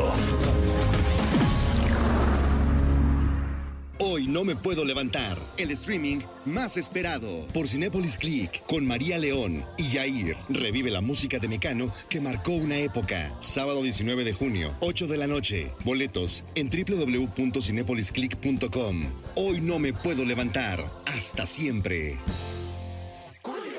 Todo salió a pedir de boca.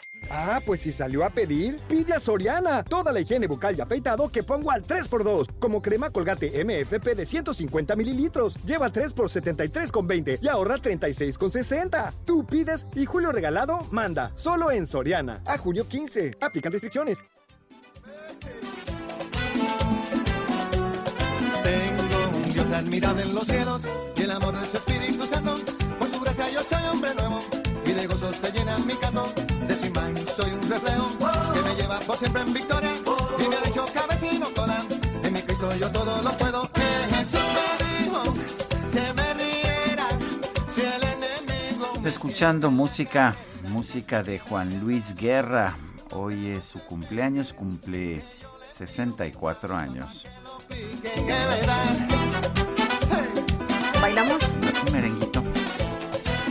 Bueno, y Adelante, Lupita. Vámonos con los mensajes. Saludos, Lupita y Sergio. Excelente selección musical. Gracias por ser mi compañía cada mañana, es lo que nos dice Silvia Matías desde el Estado de México.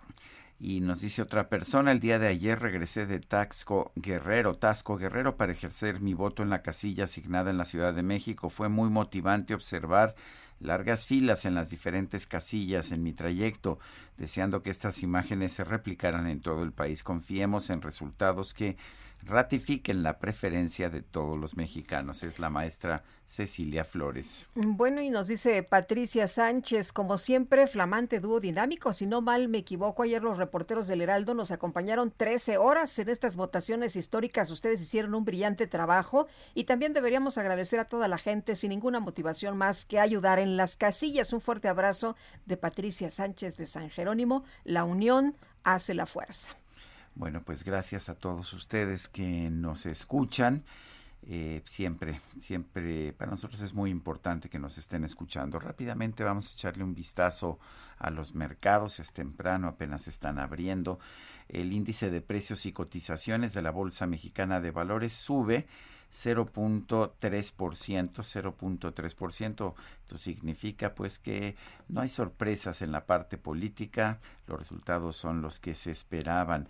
El Dow Jones allá en los Estados Unidos sube también 0.1%, el dólar se ubica en 20.21, 20 pesos con 21 centavos en ventanillas bancarias, mientras que en el mercado al mayoreo pues hay una recuperación del, peso en estos momentos 19.8046 es la cotización del dólar frente al peso me parece interesante me parece interesante porque también señala que no hay sorpresas por las elecciones del día de ayer. Y este domingo se rescató el cuarto cuerpo de los siete mineros que padecieron la inundación de la mina de Musquis allá en Coahuila. Alejandro Montenegro nos tiene la información. Adelante, Alejandro. ¿Qué tal, Sergio? Lupita, muy buenos días. Les saludo con mucho gusto desde Coahuila. Pues así es. El sábado habíamos consignado que ya había sido rescatado el primer trabajador sin vida de la mina de rancherías Musquis. Y bueno, pues entre la noche del sábado y la mañana del domingo fueron rescatados otros tres trabajadores también lamentablemente sin vida, tres de los siete que originalmente quedaron eh, pues atrapados después de este colapso que sufrió esta mina el pasado viernes presuntamente debido a una inundación. Y bueno pues en estos momentos continúan las labores de búsqueda para intentar dar con los otros eh, pues tres cuerpos que todavía están atrapados en esta mina de carbón en esta mina de arrastre en el municipio eh, de Musquis. Eh, las autoridades señalan que pues está complicando un poco llegar a los últimos eh, sectores de eh, la mina. Eh, los otros trabajadores fueron encontrados en las galerías 5 y 6, sin embargo todavía están batallando un poco con las 7, están las condiciones difíciles para eh, dar con los otros tres trabajadores, sin embargo, bueno, pues las labores siguen, hay autoridades de diferentes eh, corporaciones que están trabajando para intentar llegar con los otros tres mineros, los familiares siguen pegados ya un poco desesperados eh, buscando noticias de sus familiares y bueno, pues nosotros estaremos informando durante este día si hay alguna novedad respecto a estos otros tres trabajadores que todavía están atrapados. Bueno, pues uh, gracias Alejandro Montenegro por esta información. Bueno, ayer, como le comentábamos, se recuperó el cuarto cuerpo de uno de los trabajadores que quedaron atrapados en la mina de Micarán, que está ubicada en este municipio de Musquis, al norte de Coahuila.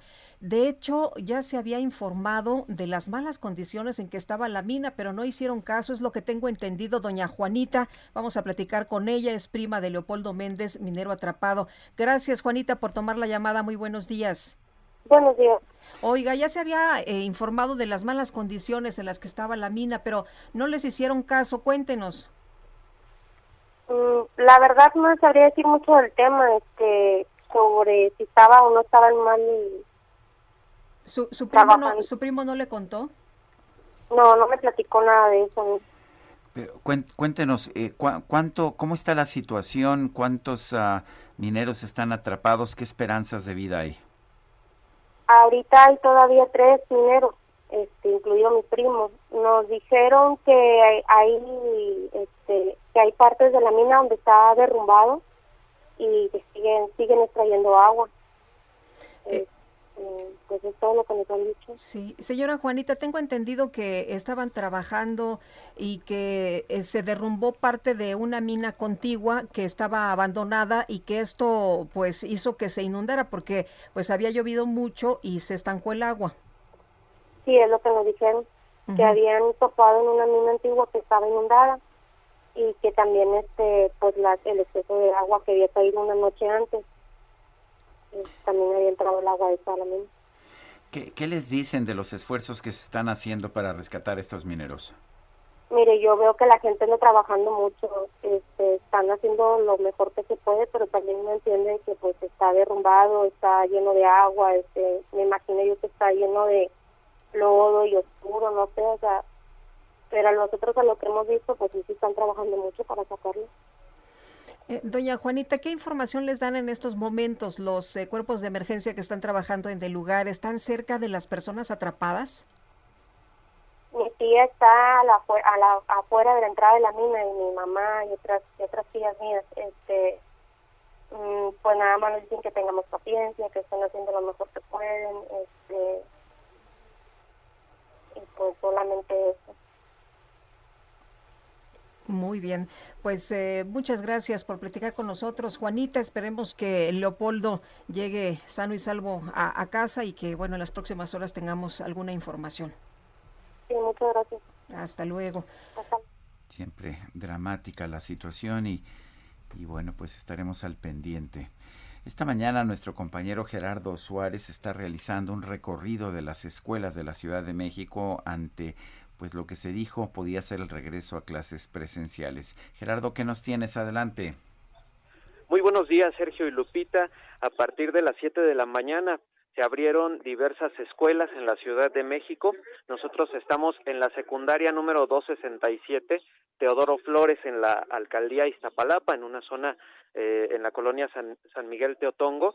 En esta escuela se abrió sin embargo, la decisión fue recibir solo a aquellos alumnos que están en grave riesgo de rezago o incluso de abandono escolar. Son estudiantes que se les había complicado mucho conectarse a las clases en línea y entonces pues habían realizado actividades mediante cuadernillos que les entregaban físicamente los maestros.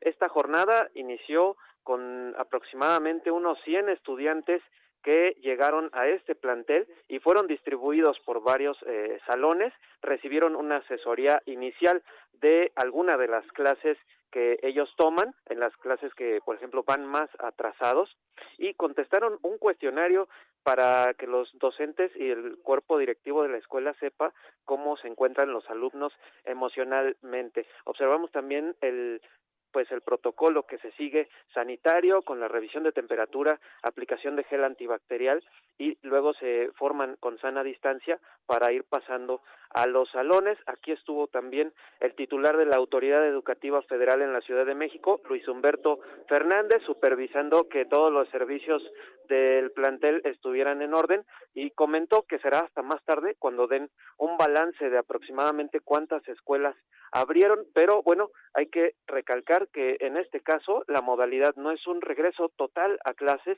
sino eh, parcial para los alumnos que más lo requieren y que más habían que más habían padecido esta pandemia por un rezago escolar. Esta es la información que les tengo, Sergio Lupita. Muy bien, pues gracias, eh, gracias eh, Gerardo, Gerardo Suárez por esta información. Hasta luego. Hasta luego, muy buenos días. Sergio, hay personas que durante la pandemia hicieron diferentes cosas. Eh, por ejemplo, algunas empezaron a hacer ejercicio, otras a aprender idiomas y a quien le sobró el tiempo, pues hacía diferentes actividades. Hay quien escribió libros y es el caso de Jorge Ramos, que hoy eh, va a platicar con nosotros de este libro, 17 minutos, entrevista con el dictador. Y bueno, pues esta entrevista es un relato de lo ocurrido antes, durante y después de la entrevista que le realizó a Nicolás Maduro. Se acordarán nuestros amigos de este tema. Que fue controvertida en su momento y pues lo siguió siendo. Jorge Ramos, siempre es un gusto platicar contigo. Hola, buenos días. Había que hacer algo en la pandemia, ¿no? pues sí, me parece bien. De hecho, había horas muertas y había que escribir algo. Definitivamente. Esta entrevista, a ver, hay quien ve esta entrevista como ejemplo de que te opones a los gobiernos de izquierda, eh, pero recuerdo también eh, que te expulsaron de una conferencia de prensa de Donald Trump allá en los Estados Unidos. Ha sido, eh, digamos, has tenido una política de igualdad de oportunidades en tus cuestionamientos a los presidentes, ¿no es así? Es que yo creo que lo que nos toca, y, ustedes y yo lo hemos conversado en varias ocasiones, es ser contrapoder. Siempre nos toca ser contrapoder. Y no importa quién esté en el poder, tenemos que estar del otro lado. Y ahí, y ahí estamos bien, ese, eso es nuestro lugar. Creo que los médicos salvan vidas y los ingenieros crean estructuras. Nosotros hacemos preguntas difíciles a los que están en el poder en este caso me tocó con Nicolás Maduro, pero efectivamente antes lo hice con Donald Trump o con Álvaro Uribe con el mismo Salinas de Gortari y ahora nos toca hacer contrapoder con López Obrador, aunque no le guste, aunque crea que es un complot o una conspiración, no es eso, es que los periodistas tenemos que estar siempre del otro lado del poder y este fue el caso con Nicolás Maduro en, Venezuela a principios del, del 2019 cuando estaba muy vulnerable y cuando muchos creían que podía caer del poder, la, la, oposición lo subestimó y todavía hoy sigue ahí en el poder, por cierto, con, con el reconocimiento del gobierno de México. Eh, Jorge, todo empieza con una imagen que tú publicas y que muestra a una persona en un camión de basura recogiendo pues alimentos y, tú destacas aquí algo que me parece muy importante. Em, eh, hay eh, gente recogiendo basura también en Los Ángeles y comiendo a lo mejor de, los de estos camiones de, de, basura, pero lo que tú dices en Venezuela con esta imagen de Jesús fue distinto porque rompía la narrativa oficial del gobierno de Maduro de que la revolución había mejorado el nivel de vida. Es decir, se les cae este argumento de que están muy bien, ¿no? Y a, solo unos minutos del Palacio de Miraflores. E, efectivamente, hay, hay niños, desafortunadamente, y jóvenes comiendo de camiones de basura en, en todo el mundo. Aquí lo vemos en Miami, seguramente ustedes los ven en México, y a mí me tocó verlo en Caracas, iba un día desde la entrevista en una camioneta, lo vi, me bajé, lo filmé con mi teléfono celular y no fue un montaje, es algo que ocurrió ahí y, estuvo filmado también por otros periodistas que iban conmigo. Pero cuando tú eres el dictador de Venezuela, como lo es Nicolás Maduro, quien ha hecho fraudes, que es un asesino responsable de la muerte de cientos de personas, cuando tienes eh, cientos de prisioneros políticos y luego presumes que tu revolución ha mejorado la vida de los venezolanos y eso no es cierto, había que mostrárselo. Se lo mostré en mi iPad luego un poco de una forma absurda, yo diría una forma estúpida, termina la entrevista después de 17 minutos, se para y con su mano trata de tapar con su mano las imágenes que yo le estaba mostrando en, mi tableta digital. Y entonces es ahí donde termina la entrevista, llega el ministro de Comunicaciones y dice, esta no es la entrevista que autorizamos, manda a confiscar todas las cámaras. He tenido malas entrevistas, como ustedes saben, pero que te roben las cámaras y que te roben la tarjeta de video por una entrevista y que luego te deporten del país, nunca me había ocurrido. ¿Conseguiste la tarjeta de video alguna vez de regreso? No, lo, interesante, Sergio, es que la, nuestra entrevista la destruyeron, pero ellos, como hacen muchas presidencias, grabaron la entrevista simultáneamente. Yo llevaba tres cámaras y ellos pusieron tres cámaras en el mismo lugar. Hubo una traición en el palacio. Varios meses después logramos recuperar, Sergio, la entrevista que ellos habían grabado, no la nuestra, sino la que habían grabado oficialmente y que ellos querían haber borrado, pero que queda en la memoria de una computadora. Tres personas cercanas al círculo de Nicolás Maduro nos ayudan a rescatar esa entrevista y meses después nos llega. Así que la, la entrevista que pueden ver en YouTube y en todos lados es la que ellos grabaron, bien hecha por cierto, no la de nosotros. Eh, Jorge, una de las cosas que también me llama la atención, esto que, narras cuando se termina la entrevista y que ya dicen alto, eh, resulta que había varios funcionarios del gobierno de Maduro, pero que en ese momento se convierten prácticamente en guardianes, en policías. Sí, sí lo que pasa es que nos, nos detienen, imagínate, terminamos la entrevista después de 17 minutos, nos, nos confiscan todo el equipo, me, tratan de quitar mi celular y mi, mochila, yo voy saliendo del Palacio de Miraflores y de pronto me meten en un cuartito, un cuartito de seguridad, me encierran en el cuartito de seguridad, insisten en que les dé la clave de mi teléfono y mi teléfono me rehuso a hacerlo. Y llega llega otro equipo de agentes, apagan la luz, estaba apareciendo ya en Caracas, y me arrancan todo, me, roban todo. O sea, los, los que mm, protegían al, dictador Maduro se encargan de, detenernos y confiscarnos todo. Pero luego ocurre una cosa, pudimos hacer una llamada telefónica antes de que nos arrancara el teléfono a, nuestro jefe de noticias en, en Miami y él logra crear una tormenta tuitera en el que todo el mundo se entera de que estamos arrestados y gracias a eso ellos se dan cuenta de que, de que el mundo sabe lo que está ocurriendo y nos dejan irnos del Palacio de Miraflores hasta, hasta nuestro hotel, nos llega la orden de deportación y al día siguiente, por cierto, gracias a la Embajada de México y de los Estados Unidos, con camionetas de ellos logramos llegar al aeropuerto y luego venir hasta la ciudad de Maya. Te refieres muchas veces a, a, Nicolás Maduro como un dictador. ¿Es un dictador a pesar de haber pues accedido al puesto en una elección democrática? es que no fue una elección democrática, esa es la, esa es la gran diferencia. No, no puedes ver una elección democrática cuando, cuando eres elegido y primero no deshabilitas a otros candidatos que van contra ti, incluyendo Leopoldo López, por ejemplo, que era un prisionero político muy conocido. Cuando tú mismo haces el conteo de votos y cuando no permites que los observadores internacionales participen. No, no fue una elección democrática como ninguna de las dos elecciones en las que él ha participado eh, son democráticas y organismos internacionales lo han, lo han dicho así. Él, por supuesto, dice otra cosa. Y interesante lo que mencionas porque el gobierno de México le sigue haciendo el juego a Nicolás Maduro. Sigue reconociendo a Nicolás Maduro como el presidente legítimo, cuando no lo es. No solo no es un presidente legítimo, sino que es un asesino. Es responsable de cientos de muertes de jóvenes que han protestado durante varios años ahí y tiene prisioneros políticos de acuerdo con Amnistía Internacional que Amnistía Internacional ha reconocido que en Venezuela se tortura a los prisioneros políticos. Entonces, yo no lo llamaría un presidente democrático. Una, una pregunta más y en otro tema, eh, ¿cómo viste las elecciones de ayer en México? Bueno, ustedes y yo tenemos la edad de acordarnos cuando nos levantábamos después de una elección y, no le creíamos los resultados.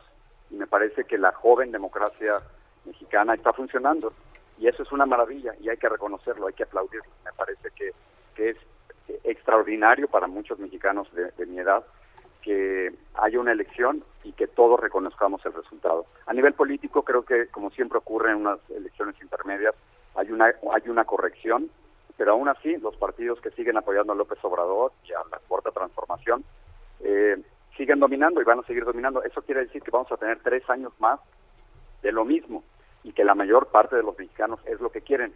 Nos guste o no, eh, así es como funcionan las democracias y hoy yo estoy en plan de aplaudir lo bien que se hicieron las cosas. Y cuando funciona la democracia, eh, eso es lo que muchos pedíamos durante décadas. Jorge Ramos, siempre es un gusto platicar contigo. Un fuerte abrazo. Gracias a los dos. Gracias, hasta luego, muy buenos días. El libro se llama 17 minutos, entrevista con el dictador y es del periodista Jorge Ramos, la editorial es de Grijal. Es Jorge Ramos, a propósito, el periodista de Univisión, quizás el periodista mexicano más conocido allá en los Estados Unidos.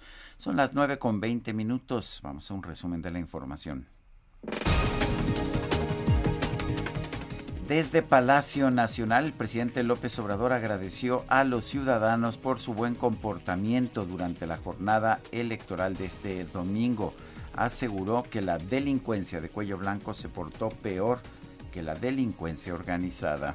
Las elecciones de ayer fueron libres, limpias, como no sucedía en otros tiempos. Hubieron desaseos, hubieron intervenciones, injerencias de autoridades locales, pero a diferencia de otros tiempos, no intervino el Estado, no fueron elecciones de Estado. La gente se portó muy bien, los que pertenecen a la delincuencia organizada, en general bien, muy pocos actos de, violencia. Se portó, creo que más eh, mal, la delincuencia de cuello blanco. ¿Usted que está felicitando a la delincuencia organizada? parece que sí, y, y en cambio está cuestionando la delincuencia de cuello blanco, que supongo que es pues los ciudadanos que no están de acuerdo con él.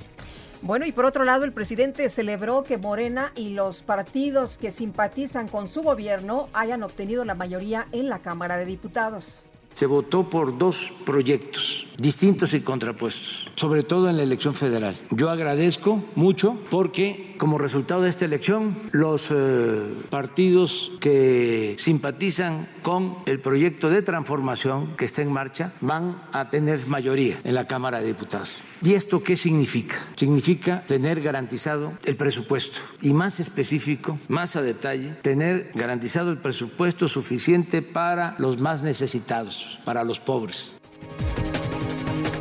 Autoridades electorales de Perú informaron que con más del 88% de escrutinio, Keiko Fujimori encabeza la segunda vuelta de las elecciones presidenciales con 50.5% de los votos sobre el izquierdista Pedro Castillo. Muy cerrada la votación.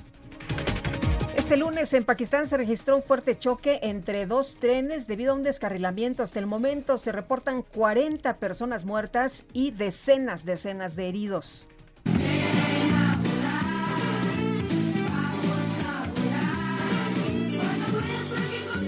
El fundador de la empresa Amazon, Jeff Bezos, anunció que él y su hermano van a participar en el primer vuelo de turismo espacial que va a lanzar su compañía Blue Origin el próximo 20 de julio. Explicó que el viaje durará solo 10 minutos, pero los pasajeros pasarán la frontera de la atmósfera y permanecerán por 4 minutos a más de 100 kilómetros de altura. Experimentarán la falta de gravedad y podrán ver la curvatura de la Tierra. ¿Cuánto dices que cuesta el boleto? Pues eh, no me alcanza. no, no nos alcanza. No, bueno. Vámonos, vámonos ahora con Javier Ruiz, que anda por allá en Tlalpan. ¿Qué sucede a esta hora? Javier, cuéntanos. Hola Lupita, Sergio, ¿qué tal? Excelente mañana. Pues contratiempos viales principalmente para quien transita sobre la calzada de Tlalpan, una vez que se deja atrás el eje 5 sur y esto en dirección hacia la zona del viaducto Río de la Piedad. Superando este punto, la circulación mejora, sin embargo, llegando al metro San Antonio Abad, el avance realmente complicado a vuelta de rueda para quien desea llegar hacia la avenida José María Izazaga. Hay que recordar que justamente pues tenemos cerrado el primer cuadro de la capital, hay que evitar este punto, utilizar el eje central Lázaro Cárdenas. El sentido opuesto de San Antonio Abad, en general aquí sí el avance es constante, una buena alternativa para quien desea llegar hacia el eje 3 sur, a la zona del viaducto, incluso para continuar hacia la avenida Xola, el avance todavía es bastante aceptable. De momento, Lupita Sergio, el reporte que tenemos.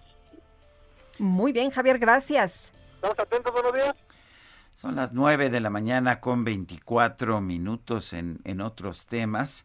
Eh, según la, la, empresa Flex, que está basada en Singapur, la escasez que se vive actualmente en chips para computadoras, que está afectando pues buena parte de la industria electrónica y de la industria de la computación, va a durar hasta mediados del 2022. Mala noticia para pues para todas las economías del mundo que dependen cada vez más de estos chips. Son las 9 de la mañana con 24 minutos, 9 con 24. Le recuerdo nuestro número de WhatsApp. Mándenos usted algún mensaje. 55 20 10 96 47. Regresamos.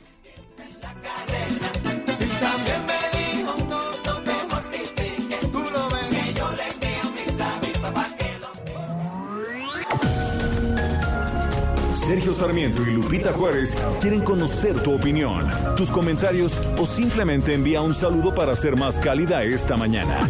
Envía tus mensajes al WhatsApp 5520 109647. Heraldo Radio, la HCL se comparte, se ve y ahora también se escucha.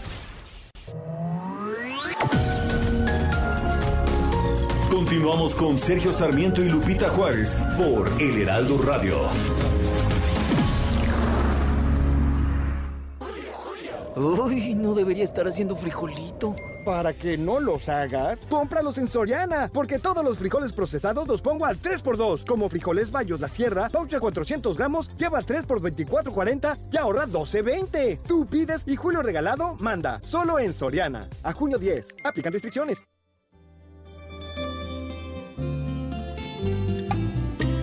Que soy de tu agrado.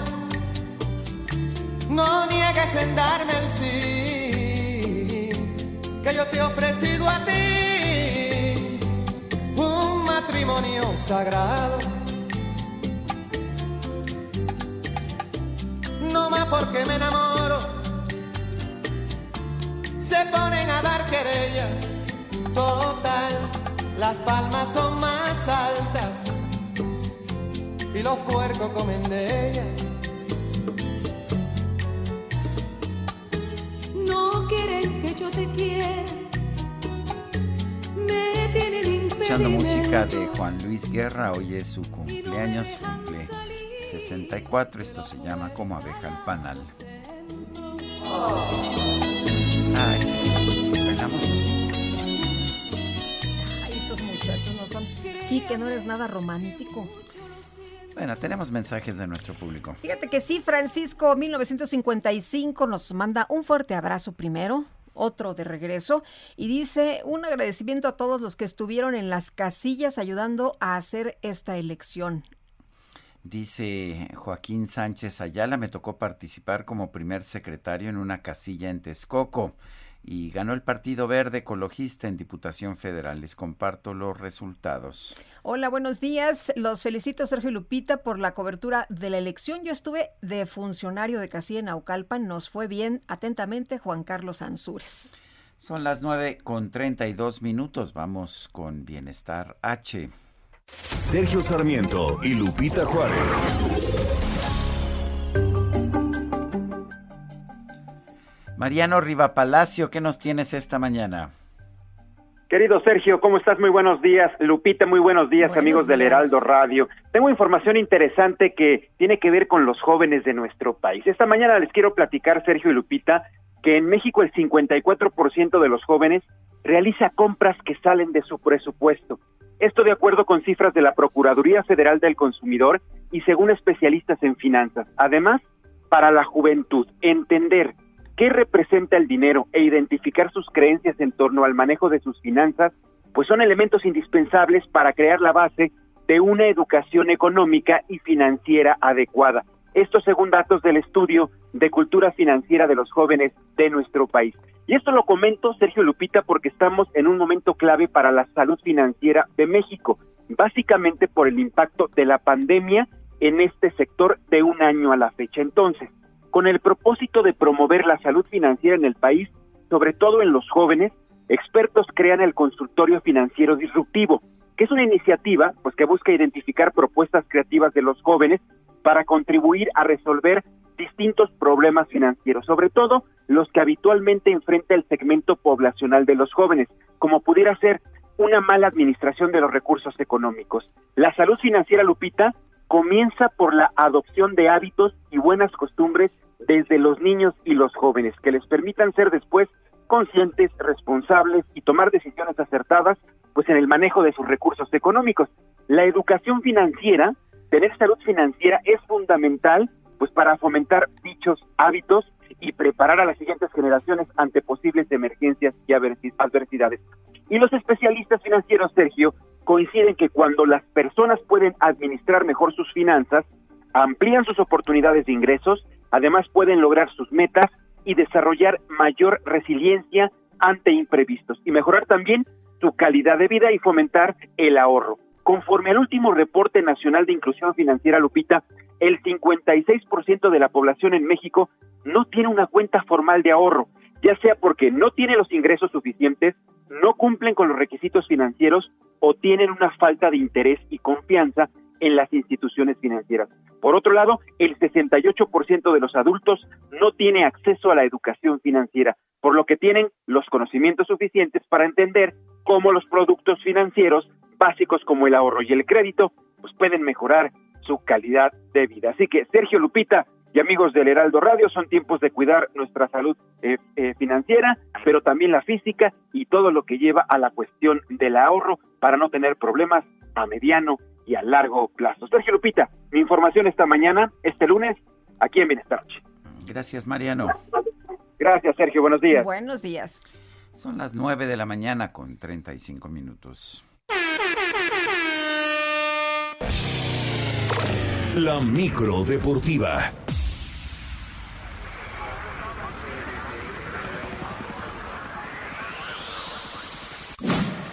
Aquí iniciamos.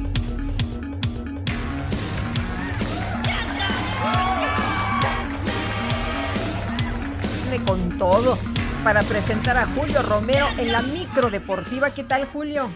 ¿Cómo están, Sergio, Lupita, amigos del auditorio? Qué placer saludarles. Estamos arrancando una nueva semana y la verdad es que ha sido pues un, un fin de semana bastante intenso. Vámonos rapidísimo con la información. El día de hoy, el piloto mexicano Sergio Pérez logró ganar su primera carrera con su nuevo equipo Red Bull después de imponerse en lo que ha sido el Gran Premio de Azerbaiyán en el circuito callejero de Bakú.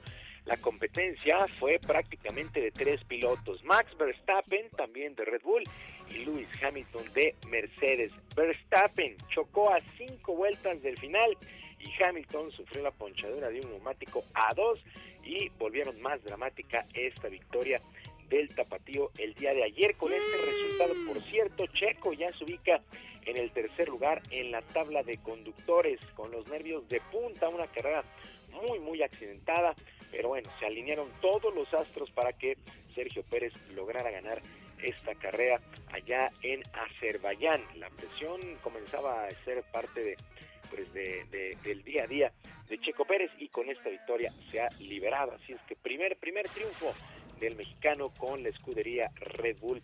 Mientras tanto, en tiempos extras, México en contraparte perdió 3 por 2 ante los Estados Unidos en la final de la Nations League de la CONCACAF en el fútbol.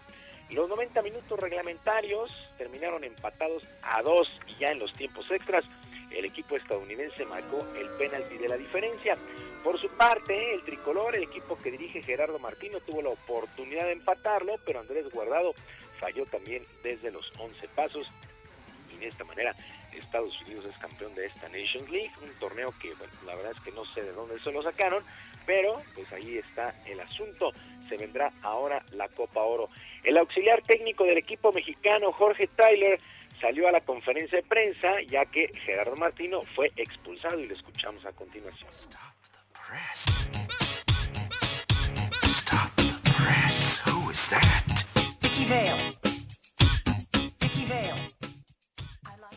Como se veía cómo festejaba Estados Unidos, quiere decir que México es potencia futbolística, ¿no? Y, se ha hecho clásico. Eh, nosotros tenemos que, estar orgullosos del partido que hicimos, tenemos que estar contentos, sí triste, porque nosotros tenemos que, ganar todo lo que jugamos. Eh, México tiene que, ser protagonista y, ganar todo lo que juega, porque así lo exige su historia y, tener que tener claro eso.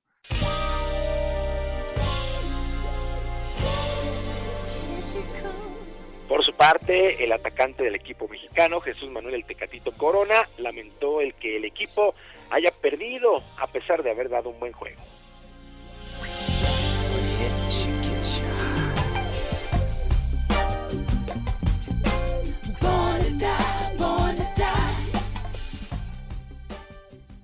Siempre es muy bonito jugar contra Estados Unidos y, más de la forma en que se hizo. Planteamos el juego de esta manera y lo hicimos muy bien. Repito, desafortunadamente no, no se nos dio, tuvimos ahí un par de detalles que tenemos que mejorar y, volver, seguir trabajando para volver en la Copa Oro.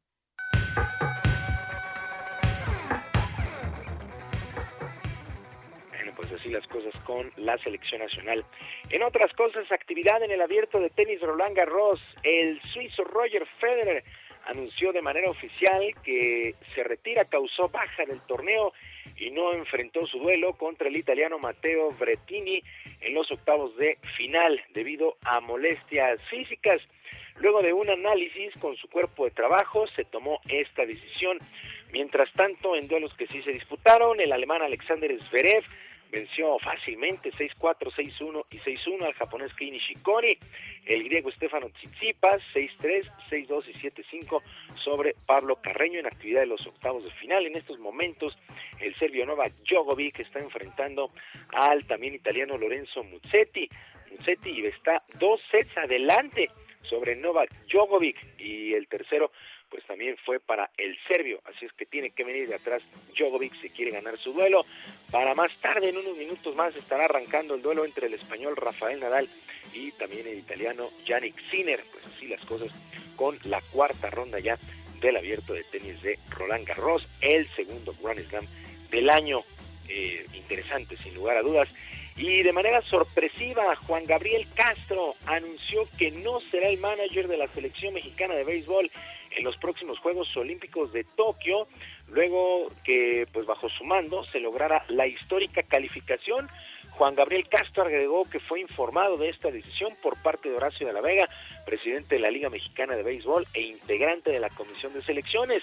Y ya que estamos con el rey de los deportes, este fin de semana los mariachis de Guadalajara, el nuevo equipo de expansión de la liga, se llevó la serie, la serie de fin de semana ante los Diablos Rojos de México en el estadio Alfredo Harpelú, dos juegos a uno.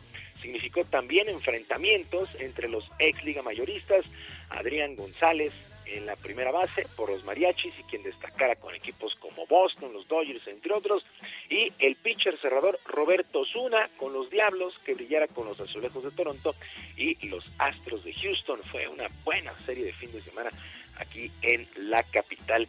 Y en el básquetbol de la NBA, los playoffs, el equipo de los Clippers se clasificó a la semifinal de la Conferencia del Oeste al vencer 126 a 111 a los Mavericks de Dallas y dejar el compromiso cuatro juegos a tres, mientras que en la conferencia del Este arrancó ya una de las semifinales y por lo pronto los halcones de Atlanta vencieron 128 a 124 a los 76 de Filadelfia y toman ventaja de uno, un juego a cero en estas semifinales, los playoffs en el básquetbol de la NBA.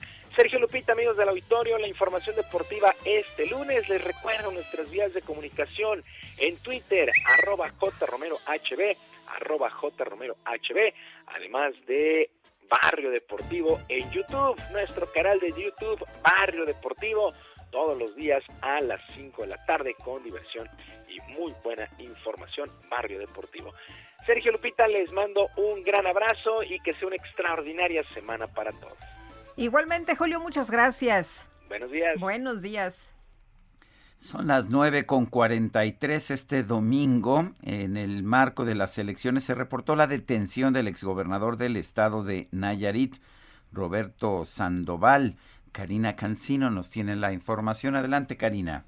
Así es, Sergio. Buenos días, buenos días para todos y todas. Mira, esta situación, pues la gente eh, la tomó a bien porque se, no, se notó, eh, notó en las eh, elecciones. Sin embargo, bueno, sabemos que el exgobernador de Nayarit, Roberto Sandoval Castañeda, compareció ya ante un juez federal luego de haber sido detenido en un rancho en el municipio de Linares, Nuevo León, y fue traído a esta ciudad alrededor de las 14.30 horas tiempo local de este domingo y eh, llegó al aeropuerto internacional Amado Nervo, fue llevado a la delegación de la Fiscalía General de la República para presentar la cumplimentación de la orden de aprehensión y después fue trasladado al Centro de Justicia Penal Federal, donde estaba programada una audiencia con un juez federal y eh, atendió pues el, el presunto delito de operaciones con recursos de procedencia ilícita. Se sabe que el mandatario no logró cubrir la garantía de 54 millones 350 mil 510 pesos impuesta por un juez del juzgado cuarto de distrito en materia de amparo penal con sede en Tepic para mantener los efectos de la suspensión definitiva que fue otorgada a su favor y fuera evitada esta aprehensión. Mientras tanto, pues también las autoridades eh, federales deben dar vista a la Fiscalía General del Estado de Nayarit para que se atiendan las tres órdenes de aprehensión del fuero común que tiene pendientes contra el exmandatario que refieren ejercicio indebido de funciones, hipótesis de delito electoral, peculado, enriquecimiento ilícito, cohecho y también eh, otros delitos que tiene señalamientos de parte de ciudadanos, esto por el uso de recursos públicos también de las campañas. Y se ha dicho que podría ser llamado a cuentas por los Estados Unidos luego de mayo de 2019 el Departamento del Tesoro eh, anunciara que estaba incluido en la lista negra de la Oficina de Control de Activos por presunto manejo de recursos eh, públicos y su relación con cárteles de la delincuencia organizada en México. Hasta el momento desconocemos oficialmente de la situación incluso de su hija, de quien se dice ha pagado una garantía económica para poder estar en libertad debido a que sería menor, digamos, la sentencia que pudiese recibir por la circunstancia que están atravesando y que está eh, solo utilizando un brazalete electrónico para ser controlada. Sin embargo, estamos a la espera pues de que se confirme esta situación. Mientras tanto, pues está detenido el exgobernador de Nayarit, ya comparecido con las autoridades y estamos pues esperando a ver cuáles son los delitos que se le están juzgando en qué tiempo. Así que estamos a la orden aquí al pendiente. Muy bien, pues uh, muchísimas gracias Karina Cancino por esta información. Aquí andamos, buenos días. Bueno, ¿y cómo van los resultados de los candidatos a gobernador en Campeche? Todo el mundo dijo que ganó. Ahorita el conteo está realmente pues eh, muy cerrado. Y Guillermo Officer, cuéntanos, ¿qué tal? Muy buenos días. ¿Qué tal? Muy buenos días. Eh, les saludo con gusto desde la ciudad y puerto de Campeche. Pues tal como lo has comentado, eh, la situación está muy cerrada entre los tres candidatos punteros. De momento, el PREP da como ganadora a Laida Sansores San Román eh, con el eh, aproximadamente el 69% de las actas eh, ya computadas, 829 actas de 1.190. Sin embargo, la diferencia de votos entre uno y otro contendiente es prácticamente de seis mil votos, por lo que esta cuestión podría cambiar en cualquier momento. Fue una noche intensa aquí en Campeche debido a que al filo de la una de la mañana llegó eh, Alejandro Moreno Cárdenas, el presidente nacional del PRI, para declarar ganador a su candidato, Cristian Castro Bello, y cuando Laida Sansores minutos después hizo también lo mismo. Esto es lo que está sucediendo en Campeche. De momento, el Instituto Electoral del Estado no ha fijado postura sobre estas eh, sobre estas proclamaciones de victoria por parte de los candidatos. Quien se encuentra también en la pelea es Eliseo Fernández Montúfar, el candidato de Movimiento Ciudadano, quien de momento se ubica en segundo lugar con el 31.71% de la votación. Este, al parecer, será un final de fotografía, como ya se preveía en algunas encuestas y también se preveía eh, con anterioridad ante una elección de tercios en Campeche. La realidad es que será hasta el próximo miércoles cuando podamos conocer, de acuerdo al conteo distrital, el resultado de la elección en Campeche, que seguramente, seguramente tendrá un eh, conflicto postelectoral. Bueno, pues ya nos estarás platicando, Guillermo. Muchas gracias. Muy buenos días. Muy buenos días. Seguiremos informando. Son las nueve con cuarenta y ocho. Estábamos hablando del caso del exgobernador de Nayarit, Roberto Sandoval. Tenemos en la línea telefónica a José Luis Nazar Dau, es su abogado. Eh, licenciado Nazar Dau, ¿cómo está? Buenos días, gracias por tomar la llamada.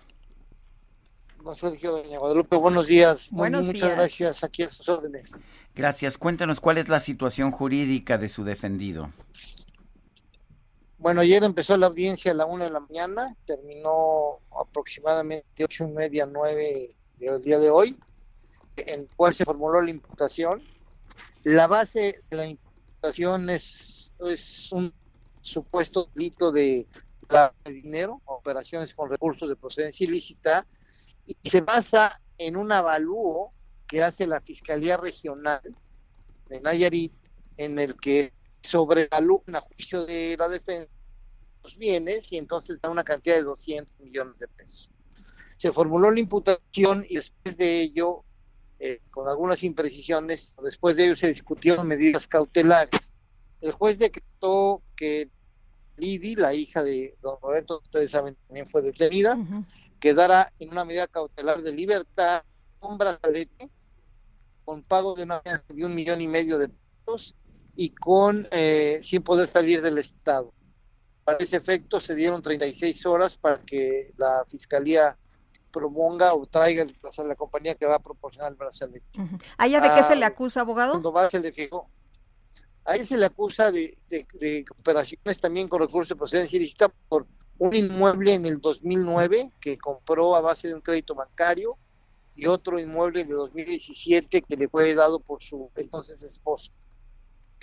Nosotros en este término que ahorita voy a explicar, vamos a producir los datos de pruebas suficientes para acreditar que en un caso y en otro, Alidi la representa eh, el licenciado Castillo, eh, en un caso y en otro no estamos este, en no estamos de acuerdo con que haya sido delictiva la conducta. A Roberto Sandoval le decretaron la prisión preventiva eh, justificada ah, basándose en el monto y por eso hice el hincapié. La acusación está basada, la imputación está basada en un sobreavalúo de los bienes. Entonces la defensa va a trabajar en estas horas para poder eh, al juez el dato de prueba necesario para que tenga conocimiento del verdadero avalúo de los inmuebles y esto alcance la proporción real que tiene. La defensa negó eh, que Roberto Sandoval pues, que está en la lista de la OFAC, que no tiene pasaporte, que no puede entrar a los Estados Unidos, siempre ha estado en el estado de Nayarit hasta, hasta que como gobernador pues salió por razones políticas obvias y, sin embargo el juez consideró que aún así por lo pronto existe un riesgo de fuga a pesar de la ausencia de causa objetiva para ello y, eh, ordenado su ingreso al penal federal número 4 en Pictet. La audiencia de, se continúa el día 12, el día 12 de mañana. Bueno, pues a José Luis Nazar, gracias por hablar con nosotros y explicarnos esta situación. Con el gusto de siempre, don Sergio. Muchas gracias a ustedes. Gracias. gracias, buenos días. Son las 9 con 52 minutos. Esta mañana el presidente López Obrador aseguró que se encuentra muy feliz por los resultados de las elecciones, ya que el proyecto de transformación, dijo, va a continuar. Bueno, y por otro lado, el primer mandatario agregó que Morena no tuvo, no tuvo buenos resultados electorales en la Ciudad de México porque en la capital del país hay más bombardeo de los medios de información. La culpa siempre es de los medios, por supuesto. La farmacéutica estadounidense Moderna solicitó a las autoridades sanitarias de Europa y Canadá la autorización de su vacuna contra el COVID-19 en adolescentes. Y el presidente de Colombia, Iván Duque, anunció una reforma de la Policía Nacional para fortalecer la política de defensa, protección y tutelaje de los derechos humanos ante los señalamientos en contra de la corporación por abuso de autoridad.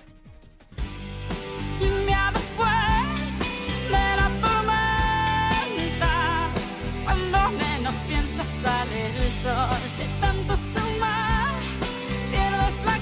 través de TikTok se ha hecho muy popular un usuario identificado como Juan Multivoces, debido a que tiene una gran facilidad para imitar a distintos personajes animados y personas famosas como Homero Simpson, Mickey Mouse, Dora la Exploradora, Ricardo Montaner, Celia Cruz y la India María. Sin embargo, su imitación de Shakira es la que le está dando fama en toda América Latina. Estoy que ya me duermo, pero voy a complacer con el último saludo. Saludando a María Luisa, un día después de la tormenta, cuando menos piensas sale el sol, su amor, pierdes la cuenta, porque uno y yo no siempre nos andas. Cuando menos piensas. Pues sí, la sé, sí la sé. Bueno, son las 9.54, se nos acabó el tiempo, Guadalupe. Pues vámonos entonces, que la pasen todos muy bien, disfruten este día, que sea buena semana y aquí nos escuchamos mañana a las 7 en punto. Hasta entonces, gracias de todo corazón. Bendita sea tu presencia. Bendito Dios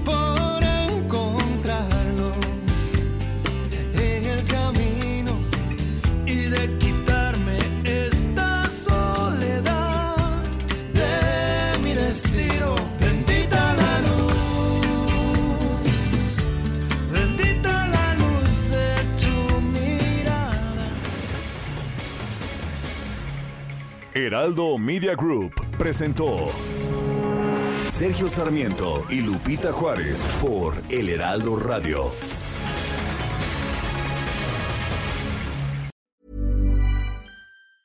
Tired of ads barging into your favorite news podcasts? Good news. Ad-free listening is available on Amazon Music for all the music plus top podcasts included with your Prime membership. Stay up to date on everything newsworthy by downloading the Amazon Music app for free or go to amazon.com slash news ad free. That's amazon.com slash news ad free to catch up on the latest episodes without the ads.